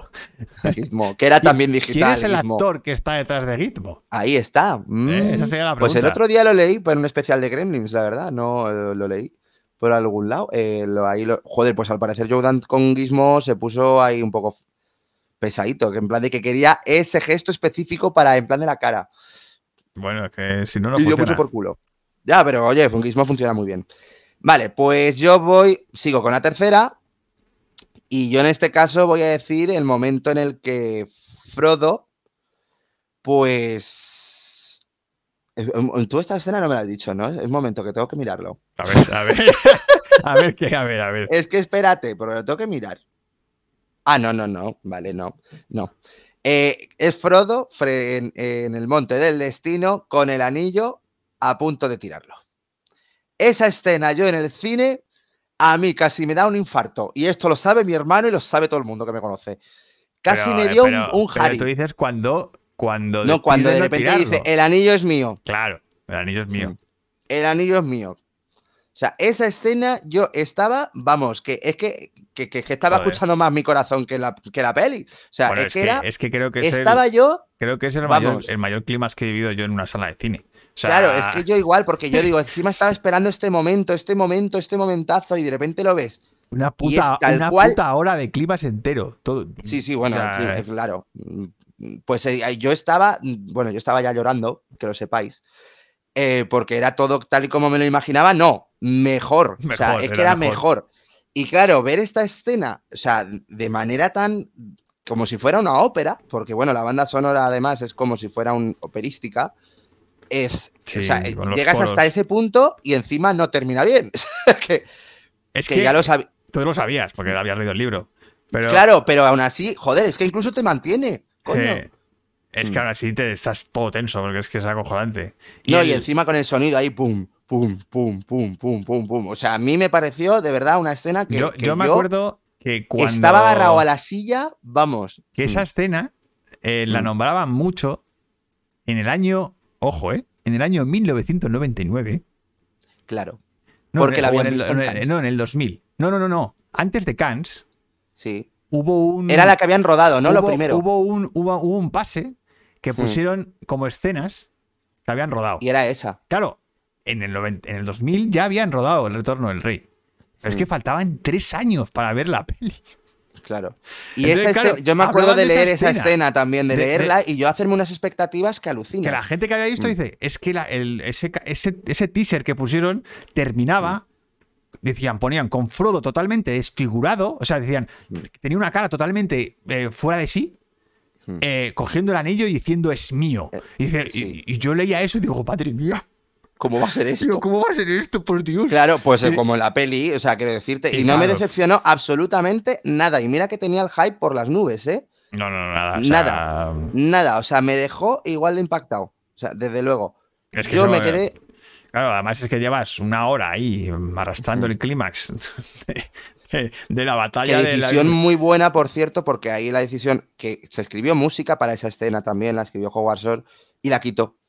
Y me parece una decisión muy, muy acertada porque desde, desde luego el sonido le da mucha más intensidad a la No, escena. es, que, es que lo que mola de ahí es que cuando dice el anillo es mío y hace los Mm. coros. ¡Ué! Sí. Dices, ¡Hostias! Sí, es como, "Eh, venga. ¡Hostias! Que todo este Vamos. viaje, todas estas tres horas, o sea, todas estas tres pelis no han venido para nada. No, Claro, total. No han venido para nada, que este tío se va a quedar el anillo. Joder, no, es que qué escena, tío. O sea, yo ya te digo que yo me quedé loquísimo. O sea, di- dije, no me puedo creer lo que estoy viendo, ya esto me supera todo. Y es, Todas las y es la expectativas. gran paradoja de la peli y de la historia de El Señor de los Anillos, que Frodo al final fracasa. Piwi, la hemos hablado. La hemos hablado, no te preocupes, que la escena de más épica es la carga de los Rohirrim en Minas Tirith, la he comentado. Sí, la he puesto Piwi, yo. ya la hemos hablado de ella, sí. La hemos hablado. Eh, Una de las escenas más épicas de la historia del cine. Totalmente, Así, totalmente. O la Sí. más. sí. Caerán las ranzas, se romperán los Los escudos. escudos. ¡Muerte! Bueno. ¡Muerte! ¡Muerte! Madre mía, qué gran peli. Pues eso. Eh, nada, pues No, el momento de que- Frodo. No, que te decía que, es Frodo con el anillo en el monte del destino diciendo el anillo es mío. O sea, a mí es- ese momento me es mató. muy curioso que eso, que, al final Frodo fracasa en su, en Sí. su objetivo. Sí, sí, si no está, si no llega a estar. Bueno, Si si, no- no llega a estar Gollum. Claro, si no es por Gollum, si no es por Gollum fracasa. Sí, sí, total. Y, y el, el- claro, pues eso es lo, que, lo de siempre de que el héroe real es Sam. Eh, pero bueno. eh, Ya, pero al final es Gollum que. Es que en el libro, bueno, en el libro es un poco distinto, eso. Ya, ya, sí, sí. Sí, sí, lo sé. La verdad que Pero la- se, pone, sí. se pone varias veces el anillo y esas cosas. Pero el- aquí no, en la peli, en la peli no. En la versión extendida, sí. La versión sería. Ay, sí, Se lo pone. Se lo pone cuando va a subir a la. a Se la- lo pone en la versión extendida. Eso me gustó mucho de la, de la versión extendida de la 3, fíjate. Es verdad. Que la verdad es que eh, a todo el mundo hay que decirle que vean la versión extendida, porque es la verdadera versión del Señor de los Anillos. Sí, bueno, a mí es verdad que la de la tercera yo prefiero la versión de cine que la extendida. Yo lo tengo que comentar. Es más, o sea, es más pesada. O sea, Es más pesada, más larga es más y hay- pesada, pero Y hay algunas escenas que me parecen que no, no que proceden. es- que sobran, pero, pero Sí. el. Pero que si quieres ver los anillos tal y como se concibió por Peter Jackson y tal, es la versión extendida. Em, sí, sin duda. Bueno, Lo demás está capado. Mira, Piwi, sí, es lo que decimos, en la versión extendida se lo pone. Sí, sí. sí, sí. Es verdad. Y a Gollum no se lo cargan gracias a Gandalf. ¿Así? Bueno, en yo creo que en, en la, en la primera, ¿no? Que se lo quieren Ah, cargar, la creo. se lo quiere cargar y, y Sí, Gandalf sí. le dice, todavía este no. tío tiene que hacer algo interesante. Sí, tiene que hacer algo, tiene que hacer algo importante. Dice, me huele a mí la nariz que este todavía tiene que hacer algo. Me pica la nariz. Hmm. Pero bueno, que Gandalf es un cabronazo, pero bueno. Bueno, sí, seguimos. Bueno, pues eh, yo me voy a las. Sigo en las dos torres. Todavía yo. Y me quedo con la llegada de Gandalf a el abismo de Helm. Ese momento Eh, épico que es la primera. la carga de los Rohirrim la primera. primera carga de los Rohirrim que vemos en una sala de cine. Hmm. Eh, pero. Ahí empecé a llorar yo, ¿ves? Claro, ya. Ahí empecé a llorar yo en la 2.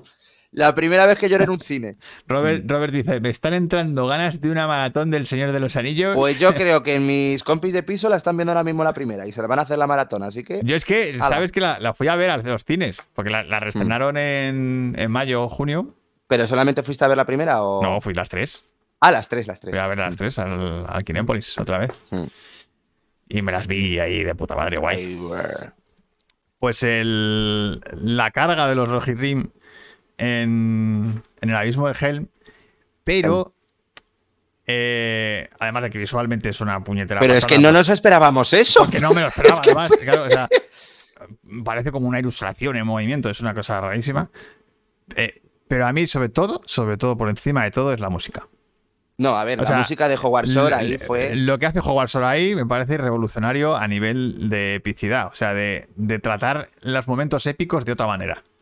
O sea, en vez de meterte un- una música toda de lo típico que te esperas de una escena de, De acción, de así. ese tipo de acción. No, el tío te pone una melodía íntima con unos coros mm, casi místicos. Es que, es que son casi místicos. Que, que le da una. O sea, hace ese momento fuerza. especial, Hace, de ese momento mágico. O sea, lo Hmm. convierte en magia. El- es- ese momento en el que Gandalf ya entra eh, y, y carga contra los orcos. No, claro, pero es que también cada, es que hay cada plano que alucinas. O sea, yo ahí yo diciendo, perdona. claro, o todos sea, los planos a cámara lenta, casi todos. En plan Sí. de los, los caballos bajando por la y rampa. generales todos. generales, eh, a tope, o sea, una masa de gente ingente ahí que ves que, que- que no sabes ya de cómo coño está hecho esto. Y, y- y además, claro, los caballos bajando por un acantilado casi inhumano. Sí, sí, total, que está en vertical. El, el sol, el sol por detrás, entrando, eh, cegando a los orcos. a los orcos. Pero sobre todo la música. Para mí es la música lo que hace a esa escena eh, diferente a todas las demás. Hombre, es que, es que es la que hace que se te pongan los pelos de gallina. Claro, es que es- Precisamente, es- porque es- es- encima es la voz de un que niño, creo que suena la voz de un niño, que es como en plan de. Pero porque creo que intenta reflejar como la salida del sol y la salida de la esperanza. sí, que ya es la llega por esperanza. Es como, Hmm. es la esperanza que además es, es, es el tema de la polilla. No, no es el O- mismo, o- no pero- es el mismo. bueno, no es el mismo, pero es muy parecido. Por- por- es eh, parecido, pero por- no es el mismo. Por la textura es parecidillo. Sí, bueno, es, es parecido, sí, por la voz eh, de, De, un niño infantil así cantando como Sí. muy inocente. Hmm. Y, y claro, o sea, es, es que ya te digo, por contraste, es que por contraste simplemente no te esperas eso, Hmm. te descoloca. Emocionalmente te descoloca, como. Hostia, ¿qué Yo es que me acuerdo que cuando escuché la banda sonora antes de ver la peli, que solíamos hacerlo mi hermano y yo con estas, eh, claro, yo escuchaba este tema y yo pensaba que iba en otro lado y dije, hostia, que va aquí. O sea, dije, no me lo puedo creer. O sea, Yo es que no me la sabía tan al dedillo como tú. Yo me la claro, yo escuchaba ya me la había empollado bien. Pero tú es que te las empollas, entonces, claro. A a mí, me, a mí me pilló con el pie torcido, o sea, con el pie cambiado. Porque claro, yo me esperaba ahí, pum, una fanfarria aquí, cha, cha, cha, cha, no, claro, pues no, no, no. Y Toma. digo, hostias, ¿qué es esto? Ahí está. Digo, ¿qué es esto? Digo, esto es puta magia. O sea, A ver, yo es que incluso pensaba, digo, como ha llegado Gandalf, yo no creo que muestren la pelea. Yo digo, cortarán. Y veo que no. digo, hostia, que sigue. o me Y encima luego me enseñan lo- mi escena que he dicho, que el asedio claro. a Isengard. Claro, digo, pero venga. ves, en la serie de Isengard la música sí que es. No, no, la música sí, la música es pumba, pumba, pumba, pumba. Eso es lo que yo me esperaba en el amigo de Hell. Y Claro. y, claro, para mí me descolocó. O sea, es que me dio la vuelta al corazón y hizo clon. Digo, hostia, ¿qué es esto que estoy viendo? Sí, sí, total, total.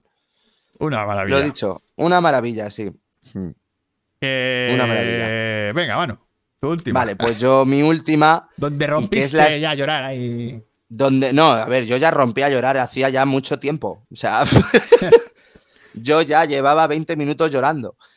Em, pues es la escena que a mí me mata, o sea, y cada vez que la veo me mata y es que yo lloro como, como una, mm, vamos, como una magdalena. Y es el momento de Sam y Frodo en la roca con la lava alrededor. O sea, esa escena La Me mata La de siempre. las fresas. La- no, la de que están recordando su casa, porque Pues saben eso- que van a morir. Esa la de o las sea, fresas. yo esa escena. pff, es que ya. Bueno, yo me acuerdo contigo en el cine, estaba ya como. ¡Ay, Dios mío! O sea, me estaba dando ya como. Como el. ¡Buah! Ni, ni- ni quiero comentarlo. Pero yo ahí ya dije: esta, esta es mi peli. O sea, no hay más. O sea, esta es mi peli. Y es más, o sea, no, ha no he vivido algo tan intenso como, como con el retorno del rey. Y, por sí. e- y esta escena fue la que dije, ¡buah! Me ha matado. Me ha Yo- matado Yo, ya. me. El... Hombre, es, Y ahí Sam, bueno, los es- dos están. es el momento, es el momento en el que Sam levanta a Frodo. ¿No? ¿Qué qué? ¿Es el momento en el que Sam levanta a Frodo? O No, no, no, no, no, no, ya no, cuando- no, no, no. O, o es cuando ya no, están yo estoy perdidos? hablando, ya han tirado el anillo. Ah, vale, cuando ya han tirado el anillo. ya Vale, han vale. tirado el anillo, ellos Sí. están, ellos saben que van a morir ya. Ahí, ahí fue cuando empecé. En la roca. Ahí fue cuando empecé a llorar yo. Hombre, es que pa' no. A partir de ahí yo fue como, hostias. Claro. Me- es que caí, yo digo, no puedo ahí. más. Ya- o sea, no caí. puedo más. Porque claro, es que encima Frodo diciendo, bueno, ya está, ya está, ya lo hemos hecho. Ya bueno, está, que encima, cabrón, ya lo hemos hecho. Bueno, Sí, el otro diciendo, bueno, pues me, me hubiera casado con, con esta. claro, bueno, es que esa escena a mí me mata, porque es en plan de joder, sabiendo que va a morir y, y llorando los dos, bueno, me mata. Clara dice, escena. y yo y yo, solo las vi una vez, hace mil años. Hmm. Eh, Piwi dice, eh, al alba. El alba del al tercer alba del día. tercer día. Exactamente. Y las ahí. águilas, el comodín de Tolkien, totalmente de acuerdo, Piwi. El puto Porque, vamos, comodín las de águilas Tolkien. aparecen cuando quieren, siempre. Y en el Hobbit El, igual. el gran fallo de guion de toda la saga. Sí, para esas escenas en las que no sabe cómo sacar a los personajes, las águilas. Ya está. Esto lo de ahí. siempre, como, ¿por qué el concilio de Elrond no dijeron, oye, ¿por qué no cogemos las águilas? Y las tiramos al Monte del Destino. Vamos al monte del destino con las águilas, Total. que son capaces de cargarse Balrogs, por lo que parece. Sí, sí. Así. Bueno, eso ya. Coño, se coño, en, el, en el- en el entorno del rey, al final, ¿qué dice, qué dice Pipín? ¡Las águilas! ¡Vienen las Sí. águilas! Y las águilas, una águila le pega una hostia a un Balrog. Ah, no, a un o Balrog sea, no, a un Nazgûl. A un Nazgûl que, que lo mata. Sí, sí, sí, total. La verdad es que pero dices tú, las joder. puñeteras águilas son los putos amos de la Tierra Media. Total, pues es que no sé, no les caería muy bien en ese momento. Y dijeron, mira, como estamos desesperadas, ya hay que tirarlo, no sé. Y encima. Un en el. Hobbit igual, ¿eh? Sí, sí, en el Hobbit pasa lo mismo. O sea, que, Que no, las águilas. están encerrados en el árbol ahí eh, y vienen las águilas. Ah, y ya está. Y, eh, Y ya está. y O sea, esto es así. Sí, sí. Ya está. Puto comodín. Eso Bueno, pero el comodín y la polilla, que ahí habla la polilla. Bueno, sí. Eso es un invento de, Peter de Jackson. Peter Jackson. Oye, hombre, me parece que bien. está por bastante lo bien menos- hilado. Está bastante bien hilado. Hombre, mejor, porque dices, bueno, por lo menos las estoy avisando. sí, por lo menos. Yo que creo que son unas rancias y dice, y Gandalf dice, anda, esforzaos un poco. Bueno, es que Gandalf creo que hay un momento en el que dice que las águilas son un poco especialitas. Eh, No, creo- yo lo, no en el sé. Hobbit, creo. En el Hobbit No dice algo de que, es que las águilas hay que tener cuidado con ellas. No, no me acuerdo ya. Que van a Pero su puta vamos, bola. sí. Así que nada, pues mi escena última es que es de. Es mi. O sea, es la escena donde se me cae todo. Es eh, ellos dos en el Monte del Destino, sabiendo que van a morir, antes de que les recojan las águilas. Es la conversación que tienen sí, ellos es dos. aceptando O sea, que van a esas morir. dos, con la banda Eh, sonora de Hogwarts, que son los coros de. Son unos coros ya como de. del de final, fin, de, de final. fin. Como, es como una especie de requiem. Claro, un requiem. O sea, yo es que de verdad digo, ¡buah! Yo ya está. digo, ya sí, está. es que es O una sea, ópera, es una ópera. Digo, la peli es que me ha ganado. O sea, no es que me haya ganado, es que digo, es que es mi peli. Es que es mi peli. Es mi peli, no, es que digo, no me podía imaginar esto ni en pintura leyéndome el libro. no, eso, eso, pero. O sea, ese nivel ni de emotividad ni nada. Y claro, yo cuando vi ya a partir de esta escena dije, va a barrer en los Oscar. Y barrió. O sea, dije, y va a barrer. O sea, es que. Sí, claro, es que No sé, no pero podía vamos, haber yo otra- Mm. Bueno, pues. A ver, ¿seguimos en el monte del destino o qué? Venga, pues seguimos. ¿Cuál te toca a ti?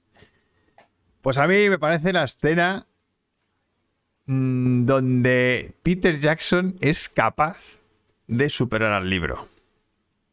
Y es eh, en el final, justo un poquito después de la escena que te has contado tú, que es la Sí. de Frodo diciendo Frodo que el anillo es el anillo. suyo, se pone el anillo y desaparece. Y se pira. ¿Qué ocurre? Que entra Gollum. ¿Vale? Todo eso hasta ahí bien, está en el libro. Entra Gollum, se pega con él, pum, pum, pum, pum, pum, pum. Gollum le muerde el dedo, le arranca el anillo. Eso está en el libro también. Perfecto. Y Gollum se queda con el anillo. Y, claro, yo estaba en el cine ahí como diciendo, ah, guay, ya, vale, Gollum ya tiene el anillo, pum, pum, pum. Ahora se va a tropezar y se va a caer. Pues no. Pues no. Y ahí me quedé a cuadros. Pero es que me parece mejor justificado. Exactamente. Va el cabrón de Frodo O sea, es que Frodo es un hijo y puta. se tira a por Gollum. Y se sube encima de él y empieza a pegarse a hostias con él. Y entonces dije, hostias. O sea, fue como. ¿Y ahora qué va a pasar? Porque es que, claro, digo, ha cambiado el, ha cambiado la historia. Digo, ha, ha cambiado el final. Digo, Peter ha cambiado el final. Digo, espérate. A ver si ya- o sea, a- a- ver quién se lo va a tirar. A, ver si ahora, eh, yo qué sé, Frodo coge Hombre, es que encima hay un pira. plano donde se caen los dos y dices tú, ¿qué? Claro, claro. Y, y de repente se empiezan a pegar, a pegar, a pegar, y se caen los dos. Digo, ¡ay, Dios! O sea, o ¿Qué ha pasado aquí? Hmm. Y, eh, claro, y encima ves que en ese momento cae Gollum. Hmm. Y, y cae, muere Gollum y se destruye el anillo. Y aún así, y aún así con el anillo en la mano y feliz de tenerlo. Y la- claro, eso, eso es genial, ese plano. o sea, es Mm. maravilloso ese plano. Súper simbólico, además.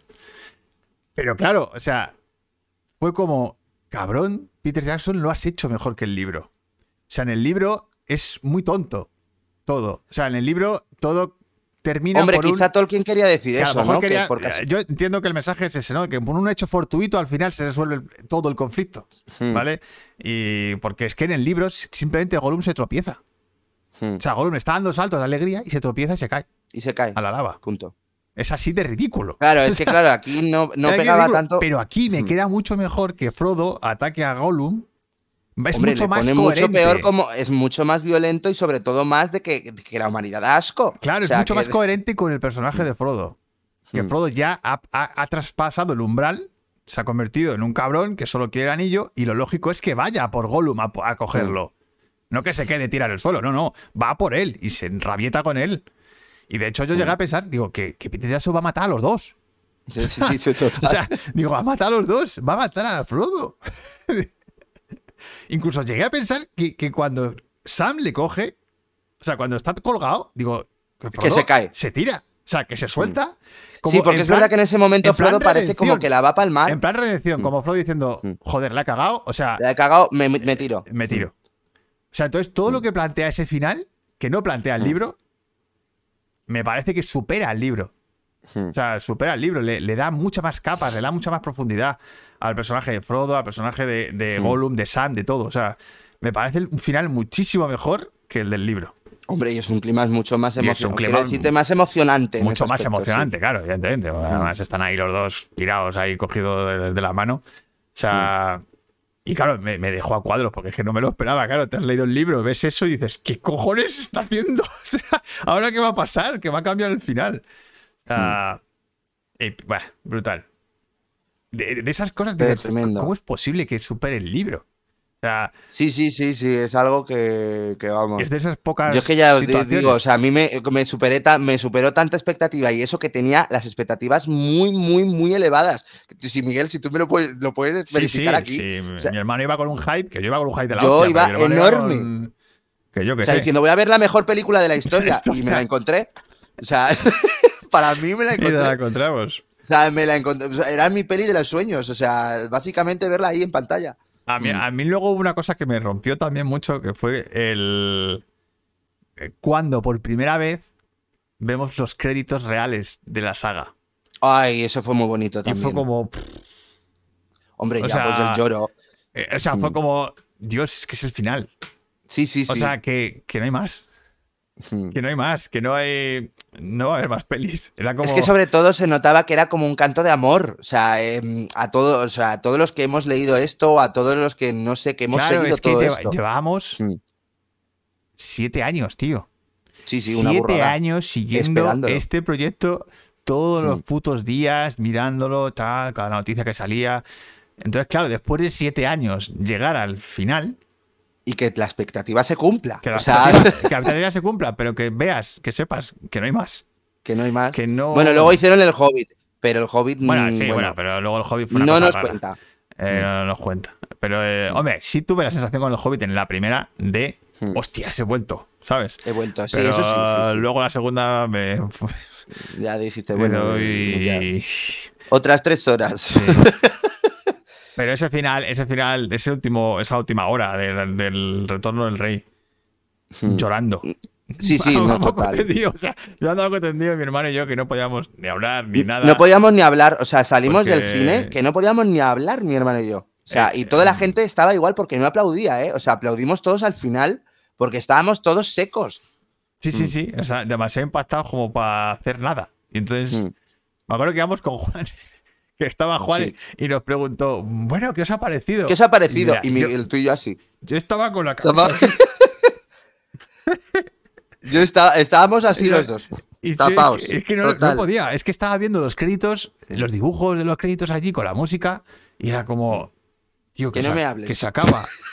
Que no me hables.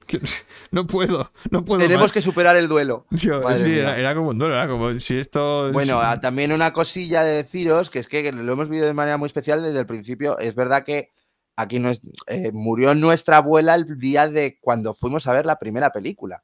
También, sí, que encima, ¿vale? joder, Que eso también es verdad que nos fue muy hostias. el primer, pero- eh, justo cuando íbamos a ir al cine, pum. Se nos murió nuestra abuela. Y también es verdad que es muy simbólico todo. No sé, es como, Dios mío, se acaba esto, no sé, era muy, Sí, no sé, muy simbólico, además, muy esto. Con lo cual, eh, bah, vamos, que la vivimos a tope. Sí, Así luego que- ya las versiones extendidas, luego ya que sí. Mm. Que sí, y ahora lo que dice Piwi aquí, que dice a ver qué hacen con la A serie. ver qué hacen con la serie. Pues, yo es verdad que, sí. bueno, a mí me ha consolado que como no- yo, cuando dijeron una serie del Señor de los Anillos, dije, ¿otra vez? Dije, me parece absurdo. Sí, eso no tenía sentido. No tenía ninguno. Dije, las perillas es que son como el... No, ya está, no las toques. O sea, no, no, no. Ese es el tema, no puedes tocar algo que ya está bien. No. Em, por lo tanto, Es me ha que- parecido es que buena no es que decisión. esté bien, es que es un tótem, o sea, es un tótem Claro. cultural. No, no, no lo puedes Mm. tocar. O sea, es que a partir de ahí fue cuando salieron todas las películas de Tierra Media, de esas de fantasía y demás. em, que- Sí, que todavía y sigue. claro, el mayor es, es esto. Harry Potter no lo metemos porque es otro rollo. Mm, De hecho, a pero- nivel- por ejemplo, a nivel técnico, además de Gollum, hay otro aporte técnico acojonante que es el programa Masive, que es el programa que se Ah, sí, utilizaba para hacer masas de gente. Hostia, pero Miguel, a ver, quiero decirte, pero sí, a ver, en cuestión técnica hicieron mazo de revolución. No solo masivo. Eh, No, no, en, real- en realmente solo hay dos innovaciones grandes. Perdona, ¿y lo de Legolas subiéndose al caballo y todo esto? Pero es que eso, no, eso, no, eso no era una innovación. Bueno, eso Ah, era simplemente un croma, no, no, eso era un croma bien hecho, ya está. Ah. No, no, no, no es ninguna innovación. Pero no, es que luego lo usaron más veces en más cosas. Hmm. Sí, porque lo, lo que era, era era la innovación de hacer dobles digitales. Eso. Y entonces, vale, la innova- sí. Porque, claro, la escena que he contado del Balrog, Hmm. hombre, los actores no pasaron por un puente. Hombre, claro, claro, claro, claro, o ya, sea, ya, ya. eh, Eso es una maqueta y, Hmm. y encima de esa maqueta lo que hacen es poner personajes digitales corriendo, Corriendo. Pero muy reales, que parecen, que parecen los actores. Y como es, como es un plano general, pues son tan pequeñitos que no le ven las caras bien ni nada. Entonces, eh, parecen ellos. Parecen ellos, pero no son, son digitales. Eso se hacía con el programa Masive, que era un programa que generaba muñecos digitales en 3D que encima tenían inteligencia artificial. O sea que cuando se peleaban, cada uno peleaba de una manera distinta. Distinta, ¿no? No eran clones que hacían siempre lo mismo, ¿sabes? Sino que cada uno se pegaba de distinta manera. Entonces, eso revolucionó el cine de masas. O sea, el, el de hacer grandes masas de gente, grandes peleas. Mm. eh, bueno, se sigue usando. Es que se sigue usando. Bueno, luego con el tema de la lava también creo que contrataron a gente que era especialista Española. en esto. Española. Además. Real Sí. Flow. Real, Flow. sí. Pues los contrataron para hacer la lava más real. Y desde luego, a Sí. ver, tú ves la peli no. No, la lava es la sea, hostia. La lava vamos. es la hostia. Pero las dos grandes innovaciones técnicas eran Sí, fue masivo. es Masive y Gollum. Mm. Que sigue siendo el personaje CGI que manda cojones que tenga 20 años. Sí, sí, O sea, total. Que tú veas a Que por mucho James Cameron que nos vendiera la moto, o sea, con Avatar, Bueno, en no, no, no. en Avatar está de puta madre, ¿eh? Pero- A ver, no, no, a ver, en ya, pero que quiero decirte que era. Sobre todo porque en Avatar fue otra cosa. Sí, eh, en Avatar pero- era otra cosa. Pero es que se Mm. intentó simular lo mismo durante 10 años y no lo conseguían. Mm, No había ningún personaje CGI que resultara realista. O sea, solo Gollum. Mm. Era el único que. Porque me acuerdo que Robert Zemeckis estuvo ahí como obsesionado haciendo Ay, sí, películas de con las pelis estas. Y no, no, lo no, y no podía. No lo no, lograba. no lo conseguía. Mm, Es que, es que lo que hicieron con Gollum es alucinante. O sea, encima con un personaje tan complejo a nivel de, Tan de- complejo, de, claro. actua- de actuación. O sea, sí, una. Una maravilla. Una bueno, yo quería solamente comentar esceni- solamente escenas que me dejan el tintero. ¿Vale? Eh, Son, tampoco son tantas. A ver, de la primera película hay bastantes. ¿Vale? Sí. Bueno, la primera yo, Eh, yo sí quiero nombrar una que es el ataque, en la pelea que tienen con el. Que ya la nombré en su momento en las escenas de acción. El, el ataque al. a la co- eh, joder, ¿El troll de las cavernas, coño. Ah, el pero ya la mencionaste. La en, eh, mencioné escena de acción, en, en las sí. escenas de acción, que me parece Justo. la mejor escena de acción de toda la puta peli. Mm. De toda la puta Sí, peli. Es que es la única escena, bueno, como tal, es escena de acción. Oye, no hemos mencionado, bueno, no la has mencionado tú, me ha sorprendido, pero bueno, que voy a mencionar las mías. Eh, yo, p- porque me parece un momento muy, muy emotivo y muy especial, la salida de Rivendell de, de- de la comunidad, en la versión extendida. Esa escena me parece ultra bonita. Bueno, eso es magia. Sí, o sea, Eso- la música de Howard Shore, cómo de repente O sea, ellos yo- salen, Frodo con una cara de miedo y diciendo por dónde es. O sea, yo, que yo no tengo quería, ni idea. yo quería, es que me acuerdo que ese plano quería que no se acabara nunca, tío. Hmm, Porque era tan bonito, era, era una ilustración hecha real. hmm. Era No, tal- pero yo sobre todo digo en la versión extendida que está hablando Elrond con ellos y ellos parten. Ah, en la versión extendida, vale, sí, en sí. la sí. versión extendida. Y de repente, claro, Frodo dice en plan de ¿por dónde tengo que ¿Por ir? dónde tengo que ir? derecha? Sí, sí, izquierda o O derecha. sea, es esa escena me parece tan bonita Sí, sí, es que verdad. me encanta, me encanta. Me parece de las escenas más especiales de toda la peli. Luego, eh, la huida de los orcos, bueno, han matado al troll y de repente dicen, Así es. dice Gandalf, al puente de Khazad-dûm. Esa escena que, de- que viene después es brutal. Y ellos están corriendo y les persiguen una horda de orcos. O sea, que yo ahí en, ese- en el cine sí que me quedé boca abierto. O sea, he de decir, me pareció espectacular. De ellos corriendo entre las minas, con orcos saliendo del techo, del suelo, de todos lados y rodeados. O sea, con la banda sonora a todo trapo. eh, yo, vamos, se me cayeron también las bragas con esa escena. No, es la épica. hostia. Es la hostia. Uy, espérate un Espera, momento. que está diciendo muchas cosas aquí. A ver. Sí, los caballos que salían del río también creo que lo hicieron Sí, con una en compañía las española. nuevas, espera, porque dice Piwi, en las nuevas de Star Wars el CGI salió regular. ¿Ves? Eh, Es que claro, es que el Oye, CGI que no se hacía bien. estás- ¿Quién es Miguel, gracias por todo, me ayudaste. Tuve un problema en la espalda y me tuvieron que operar. Entonces, para recuperarme, me ponían tus directos y yo me tenía que levantar a sacarlos. Uy, uy. y ¿Quién eso, es? eso, no, es que, joder, qué nombre más raro tienes. No sé, eh. No sé quién eres. Pero yo, oye, pero- Si, si los directos te han ayudado para, Joder, nosotros vamos, ilusionadísimos, vamos. para, uh, para una situación chunga ahí en el hospital, joder, pues mira, qué Joder, guay. pues oye, nos alegramos un montón. Qué orgullo, ¿no? Esto, qué guay. Sí, total. Eh, Eh, bueno, pues sigo, sigo.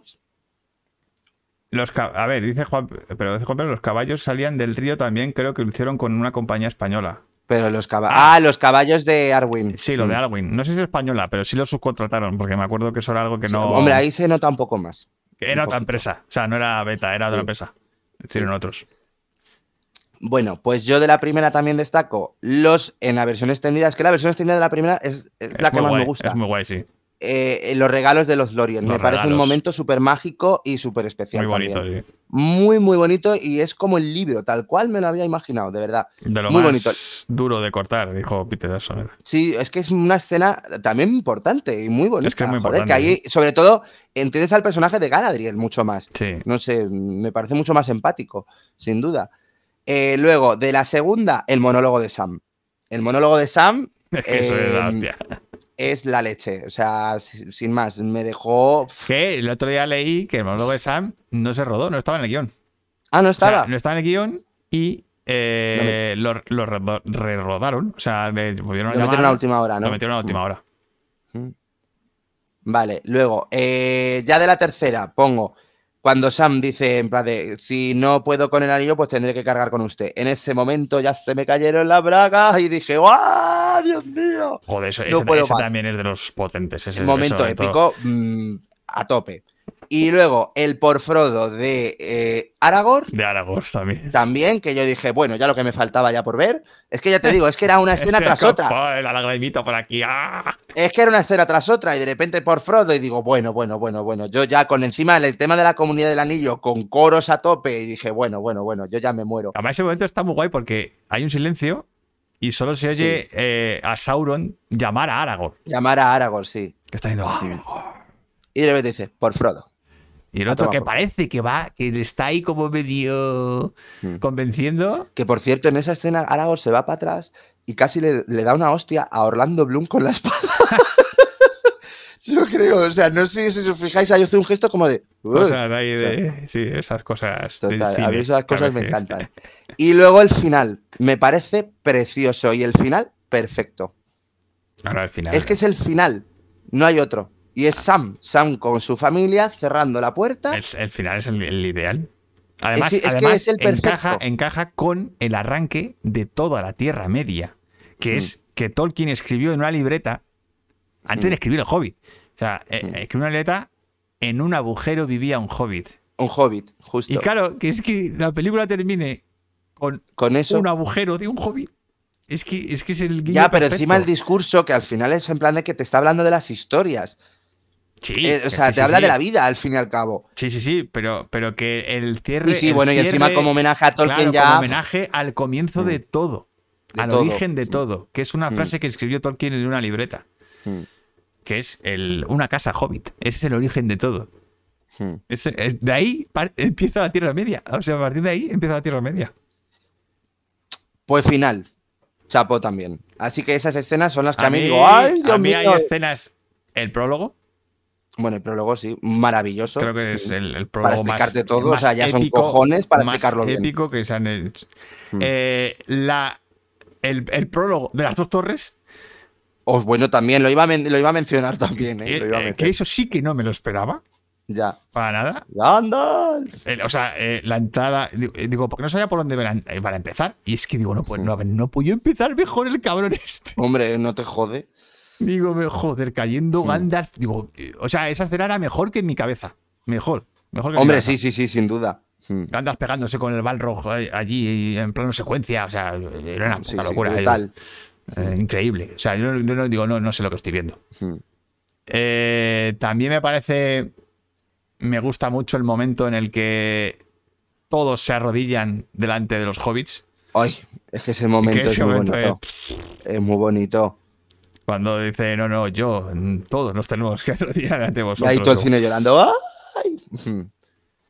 Eh, ¿Qué más? Es, que, joder, es que hay un huevo. Bueno, yo es que yo podría decir en la parte, el final, mm, bueno, el final de con los puertos grises, pero es que yo no veía. O sea, yo es que os lo digo. Al final yo no veía absolutamente nada. La despedida de los puertos grises, pues es, es Es que yo no veía ya en esa escena. O sea, no veía, solamente escuchaba. Muy emotiva. Hombre, claro que tiene frases muy míticas. Joder. No lloréis. O sea, la de Gandalf, madre mía. No lloréis, pues no todas las lágrimas son No amargas. Ay, madre mía. Y yo digo, y me lo dices ahora, pedazo de cabrón. Llevo aquí medio litro Digo de que no, lágrimas. que, que no veo. Vamos.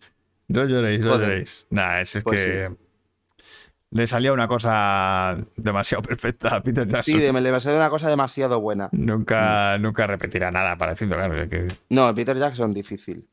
Difícil. Y hombre, la siguiente fue King Kong. A mí King Kong me gustó mucho. con eh. está muy guay, me gusta. Ahora, ya es verdad que no. eh, no, joder, como que no ha vuelto, no sé. Pero bueno, Pero- que, ah, Pero ya haciendo un paréntesis, le tengo que volver a dar las gracias.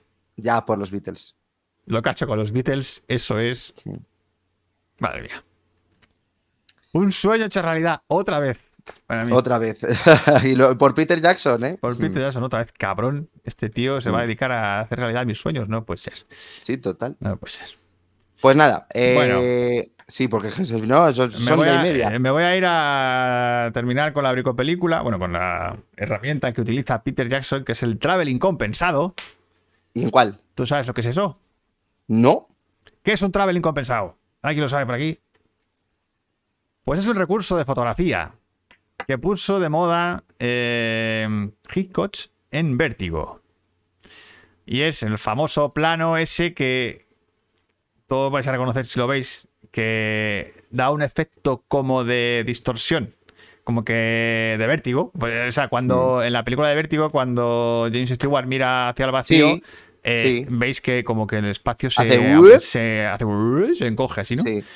Eh, ese efecto no se podía hacer antes. Y aquí donde. ¡Ah, ya sé en cuál escena! Claro, ya sé en cuál. cuál. Ese efecto no se podía hacer antes eh, de los años 60 por el tema de que para hacerlo hace falta un zoom, que es una óptica que cambia la perspectiva de la, de la lente. Que en Poltergeist también se hace. Se hace- muy no, bien. a ver, a ver, después de Vértigo se utilizó mogollón, ¿vale? Lo utiliza en esto, en El Resplandor Kubrick, eh, lo utiliza muy bien Spielberg en Tiburón, eh, lo utilizan en Disney. Sam Raimi lo utilizaba Disney, muchísimo. ojo, lo utiliza Disney, el Rey León. Coño, claro, con el momento El estampida. momento de la estampida, ¿vale? Sí. ¿Cómo se hace este efecto? O sea, pues lo que haces con este efecto es que el zoom, cuando tú haces zoom con la óptica, lo que haces es acercarte al, al- al objeto de manera óptica, sin mover la cámara. ¿Vale? Es como un zoom de, de cualquier teléfono que habéis visto normalmente, ¿vale? Eh, entonces, tú lo que haces es que mientras haces zoom, mientras te estás acercando o alejando, lo que haces es mover la cámara en dirección contraria a lo que estás haciendo con el zoom. ¿Entiendes lo que pasa? Que yo me estoy acercando con el zoom, pero me estoy alejando eh, con, el, con la cámara. Entonces el objeto sigue estando a la- al mismo tamaño, pero cambia la perspectiva. Entonces se genera una especie de deformación que genera una, una sensación de mareo. De mareo y de como de malestar. Que de algo malo pasa. Algo raro Mm. pasa, ¿no? Están cambiando Mm. la perspectiva de, de, de la óptica de- del plano. Esto lo utiliza Peter Jackson de puta madre en el momento en el que Frodo están en el camino en Hobbitón con los cuatro hobbits, mira al camino y de repente nota Algo que- raro. que algo raro. ¿Y cómo, cómo hace eh, Peter Jackson para transmitirnos eso? Utiliza este recurso. Hace que, hace que la cámara se acerque un poquito a Frodo y mientras va compensando con el zoom. Y entonces ah, genera una especie de sensación extraña. Hace como el, el- el entorno que hay alrededor de Frodo como que se distorsiona. Hace brrr. y entonces ya eh, te está transmitiendo con la óptica la sensación que está- la sensación que está teniendo Frodo. Mm. Y entonces a partir de ahí es cuando viene el jinete negro. O sea, Frodo detecta al jinete negro antes de que venga. Gracias a esto. Y la verdad es que creo que no lo vuelve a usar. Yo creo que no. Es el Creo único no. momento en el que utiliza ese recurso Mm. y creo que Creo, no lo ¿eh? vuelve a usar. Así ahora, a ver, tendría que volver a verla entera y tal, pero, pero creo, Yo creo que no tampoco, se ¿eh? vuelve a usar No. ese recurso en, en toda la saga. No, a ver, es que es- también es muy, muy del sello de él. Y es verdad que la primera sí que es más personal, creo. O sea, de puesta en escena. Sí. Tiene más cosas de más Peter cosas de Jackson. Peter Jackson, porque Peter Jackson ese recurso lo utiliza bastante. Eso Sí. de- le gusta mucho deformar la imagen y esas Mm. cosas.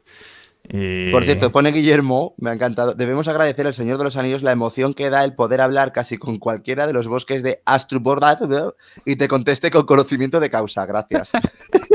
Totalmente de acuerdo. La verdad es que me encanta porque la gente habla en plan de "Sí, bueno, el- y tú. Claro que sí. Yo Sí. llegué a un momento que yo estaba así, y dije Anduril, el hijo de Isildur, el no sé qué. Ah, y no, yo me, bueno, sabía, bueno. me sabía el mapa de memoria, tío. o sea, Ahora yo ya no me sé ya- nada, ahora eh, ya a mí no. se me ha olvidado. Ahora ya no, pero en su momento es que me sabía Mm. todo. Me sabía Sí, todo sí. lo que pasaba y, y lo que lo- el mapa me lo sabía de, de- de alderillo. O sea, Mm. por dónde iban, los caminos, las cuevas, las montañas. Sí, total. Y claro, le vas viendo la película y dices, joder, si es que es tal cual como me lo había imaginado. Es que era, era todo clavado, macho. Madre Sí, mía. sí, sí. Ay, yo la ciénaga de los muertos me la imaginaba tal cual, por Y la ejemplo. ciénaga de muertos clavada, clavada, tal Sí, sí. cual. Es que era Tal igual. Bueno, Pero sí, sí, sí. eh, voy a leer la.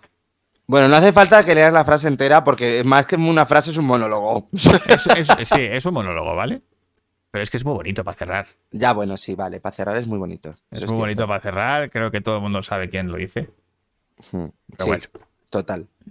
A ver, Vamos ¿Quién lo allá, vamos a las grandes historias. Las grandes historias. Ha sido un error.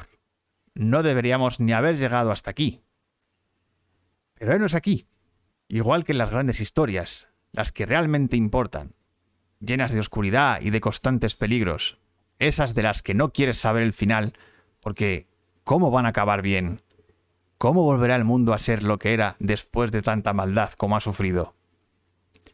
Pero al final, todo es pasajero. Como esta sombra, incluso la oscuridad, se acaba para dar paso a un nuevo día. Y cuando el sol brilla, brilla más radiante aún. Esas son las historias que llenan el corazón, porque tienen mucho sentido, aun cuando eres demasiado pequeño para entenderlas. Pero creo que ya lo entiendo. Ahora lo entiendo. Los protagonistas de esas historias se rendirían si quisieran, pero no lo hacen siguen adelante, porque todos luchan por algo.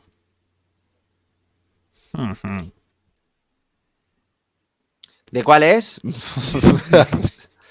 ¿Quién decía esto? Justo, Hombre, es muy fácil. justo en el medio de la saga. Mm. Bueno, ya, hijo mío, ¿qué más pistas me vas a decir? Punto Por cierto, estoy viendo. ¡Oh my godness! Se han, cam- se han cambiado. Había un empate. Que ¿Cuál es tu película favorita de la saga en la encuesta? Eh, había un empate entre la comunidad del niño y el retorno del rey. Y ha ganado el retorno del rey. Toma ya. Mira, Hostia.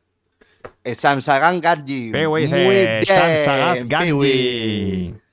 Esta frase, Muy bien. que por cierto está en el libro, Hmm. Eh, y no se dieron cuenta los guionistas. Ah, no. Por eso, por eso digo que la, que la- que el- La metieron. La metieron porque rele- releyeron el libro y fue como, ¿cómo no hemos podido Uy, meter esto? se echa- coño, a meterlo ya. Entonces, eh, sí, la metieron ahí. Uy, va, un momento, que están cambiando las cosas. A ver, espérate, que hay más votos. 19 votos. A ver, un momento, que me estoy liando. Ha Bueno, bueno, bueno. Joder. El retorno del va, rey. Va a haber aquí un, un sprint final. Con, Sí, sí. ver. El retorno del rey El ha retorno ganado. del rey va ganando 47. Todavía no hemos cerrado, ¿eh? Todavía se puede No, votar. no ¿eh? hemos cerrado, no hemos cerrado, no hemos cerrado. Porque tenemos que deciros, Todavía se puede votar. ¿Qué, qué tenemos que deciros? pues la semana que viene, el tema. Ah, bueno, sí. El tema de la semana que viene eh, tampoco es democrático, ¿vale? No, eh, esta vez no es democrático. Esta vez no es democrático. Porque aprovechamos. A ver, Que son fechas. la semana que viene va a ser el último programa del año. ¿Vale? Nos vamos de vacaciones de Navidad para descansar un poquillo. Hmm. Pero el, eh, va a ser un, un especial Navidad. Así que vamos Sí. a hablar de las películas navideñas. Navideñas. con temática navideña. Que hay sorpresas, seguro. Hombre, saldrán un montón.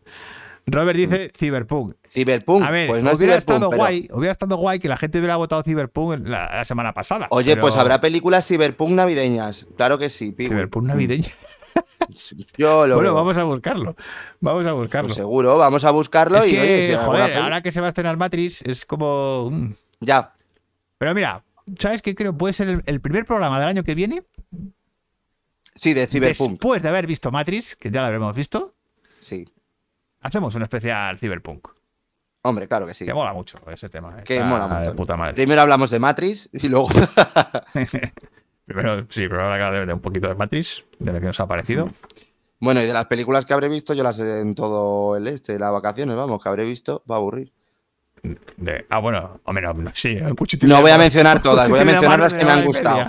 ¿Vale? Porque si a la semana veo cinco, imaginaos lo que habré visto en dos semanas o tres. Dos semanas. Pues eso. 45 pelis, chicos, venga. Venga, ala. No, Bueno, ay, no, pero os diré las películas que más me han gustado en el año. Eso seguro. Mm. sí, un ranking anual también puede Un ranking bien. anual. Un ranking anual del cuchitril de Manu. Mm. Eh, yo es que no puedo hacerlo porque es que he visto muy pocas. Al Bueno, final, como me veo pelis, me veo pelis del, de, principios del siglo XX, pues tampoco tiene Bueno, mucho hijo mío, hay que ver de todo. Hay que ver de todo. Hay que ver, Claro que sí, sí, sí. Eh, Pues eso. Vale, Pues nada. pues hasta aquí ha llegado nuestro viaje por la Tierra Media. Mm. Qué guay, siempre mola recordar estas películas. Mm. Y no me quiero ir sin recordar a nuestros mecenas. Que esta semana hemos ganado un mecenas. Piwi, señor, Sí, señor Iván García, muchas gracias. Pues muchas gracias, Piwi. Muchas gracias por ser nuestro mecenas. Mm. Junto a Iván García están Juan Pedro, Clara y Oscar, que por ahora son nuestros cuatro mecenas, pero cualquiera que se pueda hacer, que se quiera hacer mecenas, entráis en canalbricocine.com Mm. o en Patreon, que está en el, en el mismo sitio, y ahí podéis haceros mecenas por tres eurillos al mes. Ya Vale, es vale. una mierdecilla. Pues, eh, nada, ponen aquí Cyberpunk Navi- Genial, muchas gracias por el programa, chicos. A vosotros, Robert. O sea, ya ves tú, que es hablar del Señor de los Anillos, que nos encanta. Ya ve, nos podemos tirar aquí, pero vamos. Y nos podemos tirar aquí un montón. Feliz Cyberpunk, por cierto, Osquitar ya está en casita. Pues nada, ahora le escribo yo y a ver qué tal está, que me ha sorprendido mucho, así que pues nada. Nos alegra Ala, a mucho cenar, lo pues de Oscar, que esté bien. Mm, Sí. Y oye, alegra de mucho lo del hombre este que ha entrado que dice que le hemos arreglado. Sí, su- por cierto, ojo, eh, nos ha alegrado mucho, eh. a ver, no, sé pronunciar. Fiex, es que vaya nombre más raro. pero vamos, que. Así que nada. No sé, Sí. es que, que, que-. José Luis, eh, saludos chicos, gracias. Hasta el siguiente. Pues perfecto, José Luis. Eh, Eh, encantado, José Luis. No te hemos visto encantado. por aquí. El sí. José Luis CS. No, sí, pero bueno, mira, qué bien. Muy bien. Nos ha encantado que os haya gustado. Bueno, chicos, Y a Carlos también y a todos los que habéis a que todos los que habéis participado, que sois los mejores, Sí. os queremos un montón. Un montón. Eh, la semana que viene, eh, especial Navidad, pensar en vuestras películas navideñas favoritas. Hmm. Eh, nosotros Vale todo, ¿eh? Aquí vale todo, ¿eh? O sea, no. Vale, es peli navideña. temática, no quiere decir temática navideña. temática navideña, Ya no está. de género mm, en No, plan de ay, no. buen rollo todo. No, no, no, no, no, aquí vale puede ser todo. una peli de Navidad súper oscura. O sea, Caña para los amigos. Claro que sí, José Luis. ah, coño, que es el caña, que es el caña bate. Vale, coño, José Luis. Que no sabía que eras tú, caña, joder. Vale. Sí, sí, sí, me crucé el otro día con él en la calle. Pues nada, bienvenido. Pues nada. bueno, bienvenido. Que de- Si Caña es de los que nos escucha desde el primer día. hombre, hombre, pues Es un- joder, qué, qué bien, coño. Es un fan de los ahí, de los aférrimos ahí. Eso sí dice, ya era la hora de que hablara, jodido. Sí, claro. Pues nada, claro que sí. Bueno, chicos, pues lo dejamos aquí. La semana que viene Navidad. Abajo aquí en el, en el- aquí tenéis el- las redes sociales. Os apuntáis ahí a un montón de cosas que tenemos, porque ya te digo, el canal de en, en Bricocine Channel en el Instagram es que estamos haciendo una cosa muy guay. O sea, porque es donde llevamos lo de las mil y un películas y llevamos el lenguaje audiovisual, están todas las herramientas del cine ahí metidas. Ah, se aprende mogollón. Así que nada, para aprender de cine, chicos, a meterse ahí. Y luego, pues también Twitter, tenemos Facebook, YouTube. Instagram. Y mañana en Spotify tenéis el podcast publicado. ¿Vale? Así que, como dicen por aquí, Morri, Morri, Morri. Morri, Christmas. Morri, Morri Christmas. Hmm. Morri Christmas. Y nada, que viva el cine. Que Siempre. viva el cine. Nos Y vemos la viva el que Señor de los Anillos. Viva Tolkien. Venga. Viva Tolkien, coño. Bueno, chicos, chao. Nos Chao. vamos.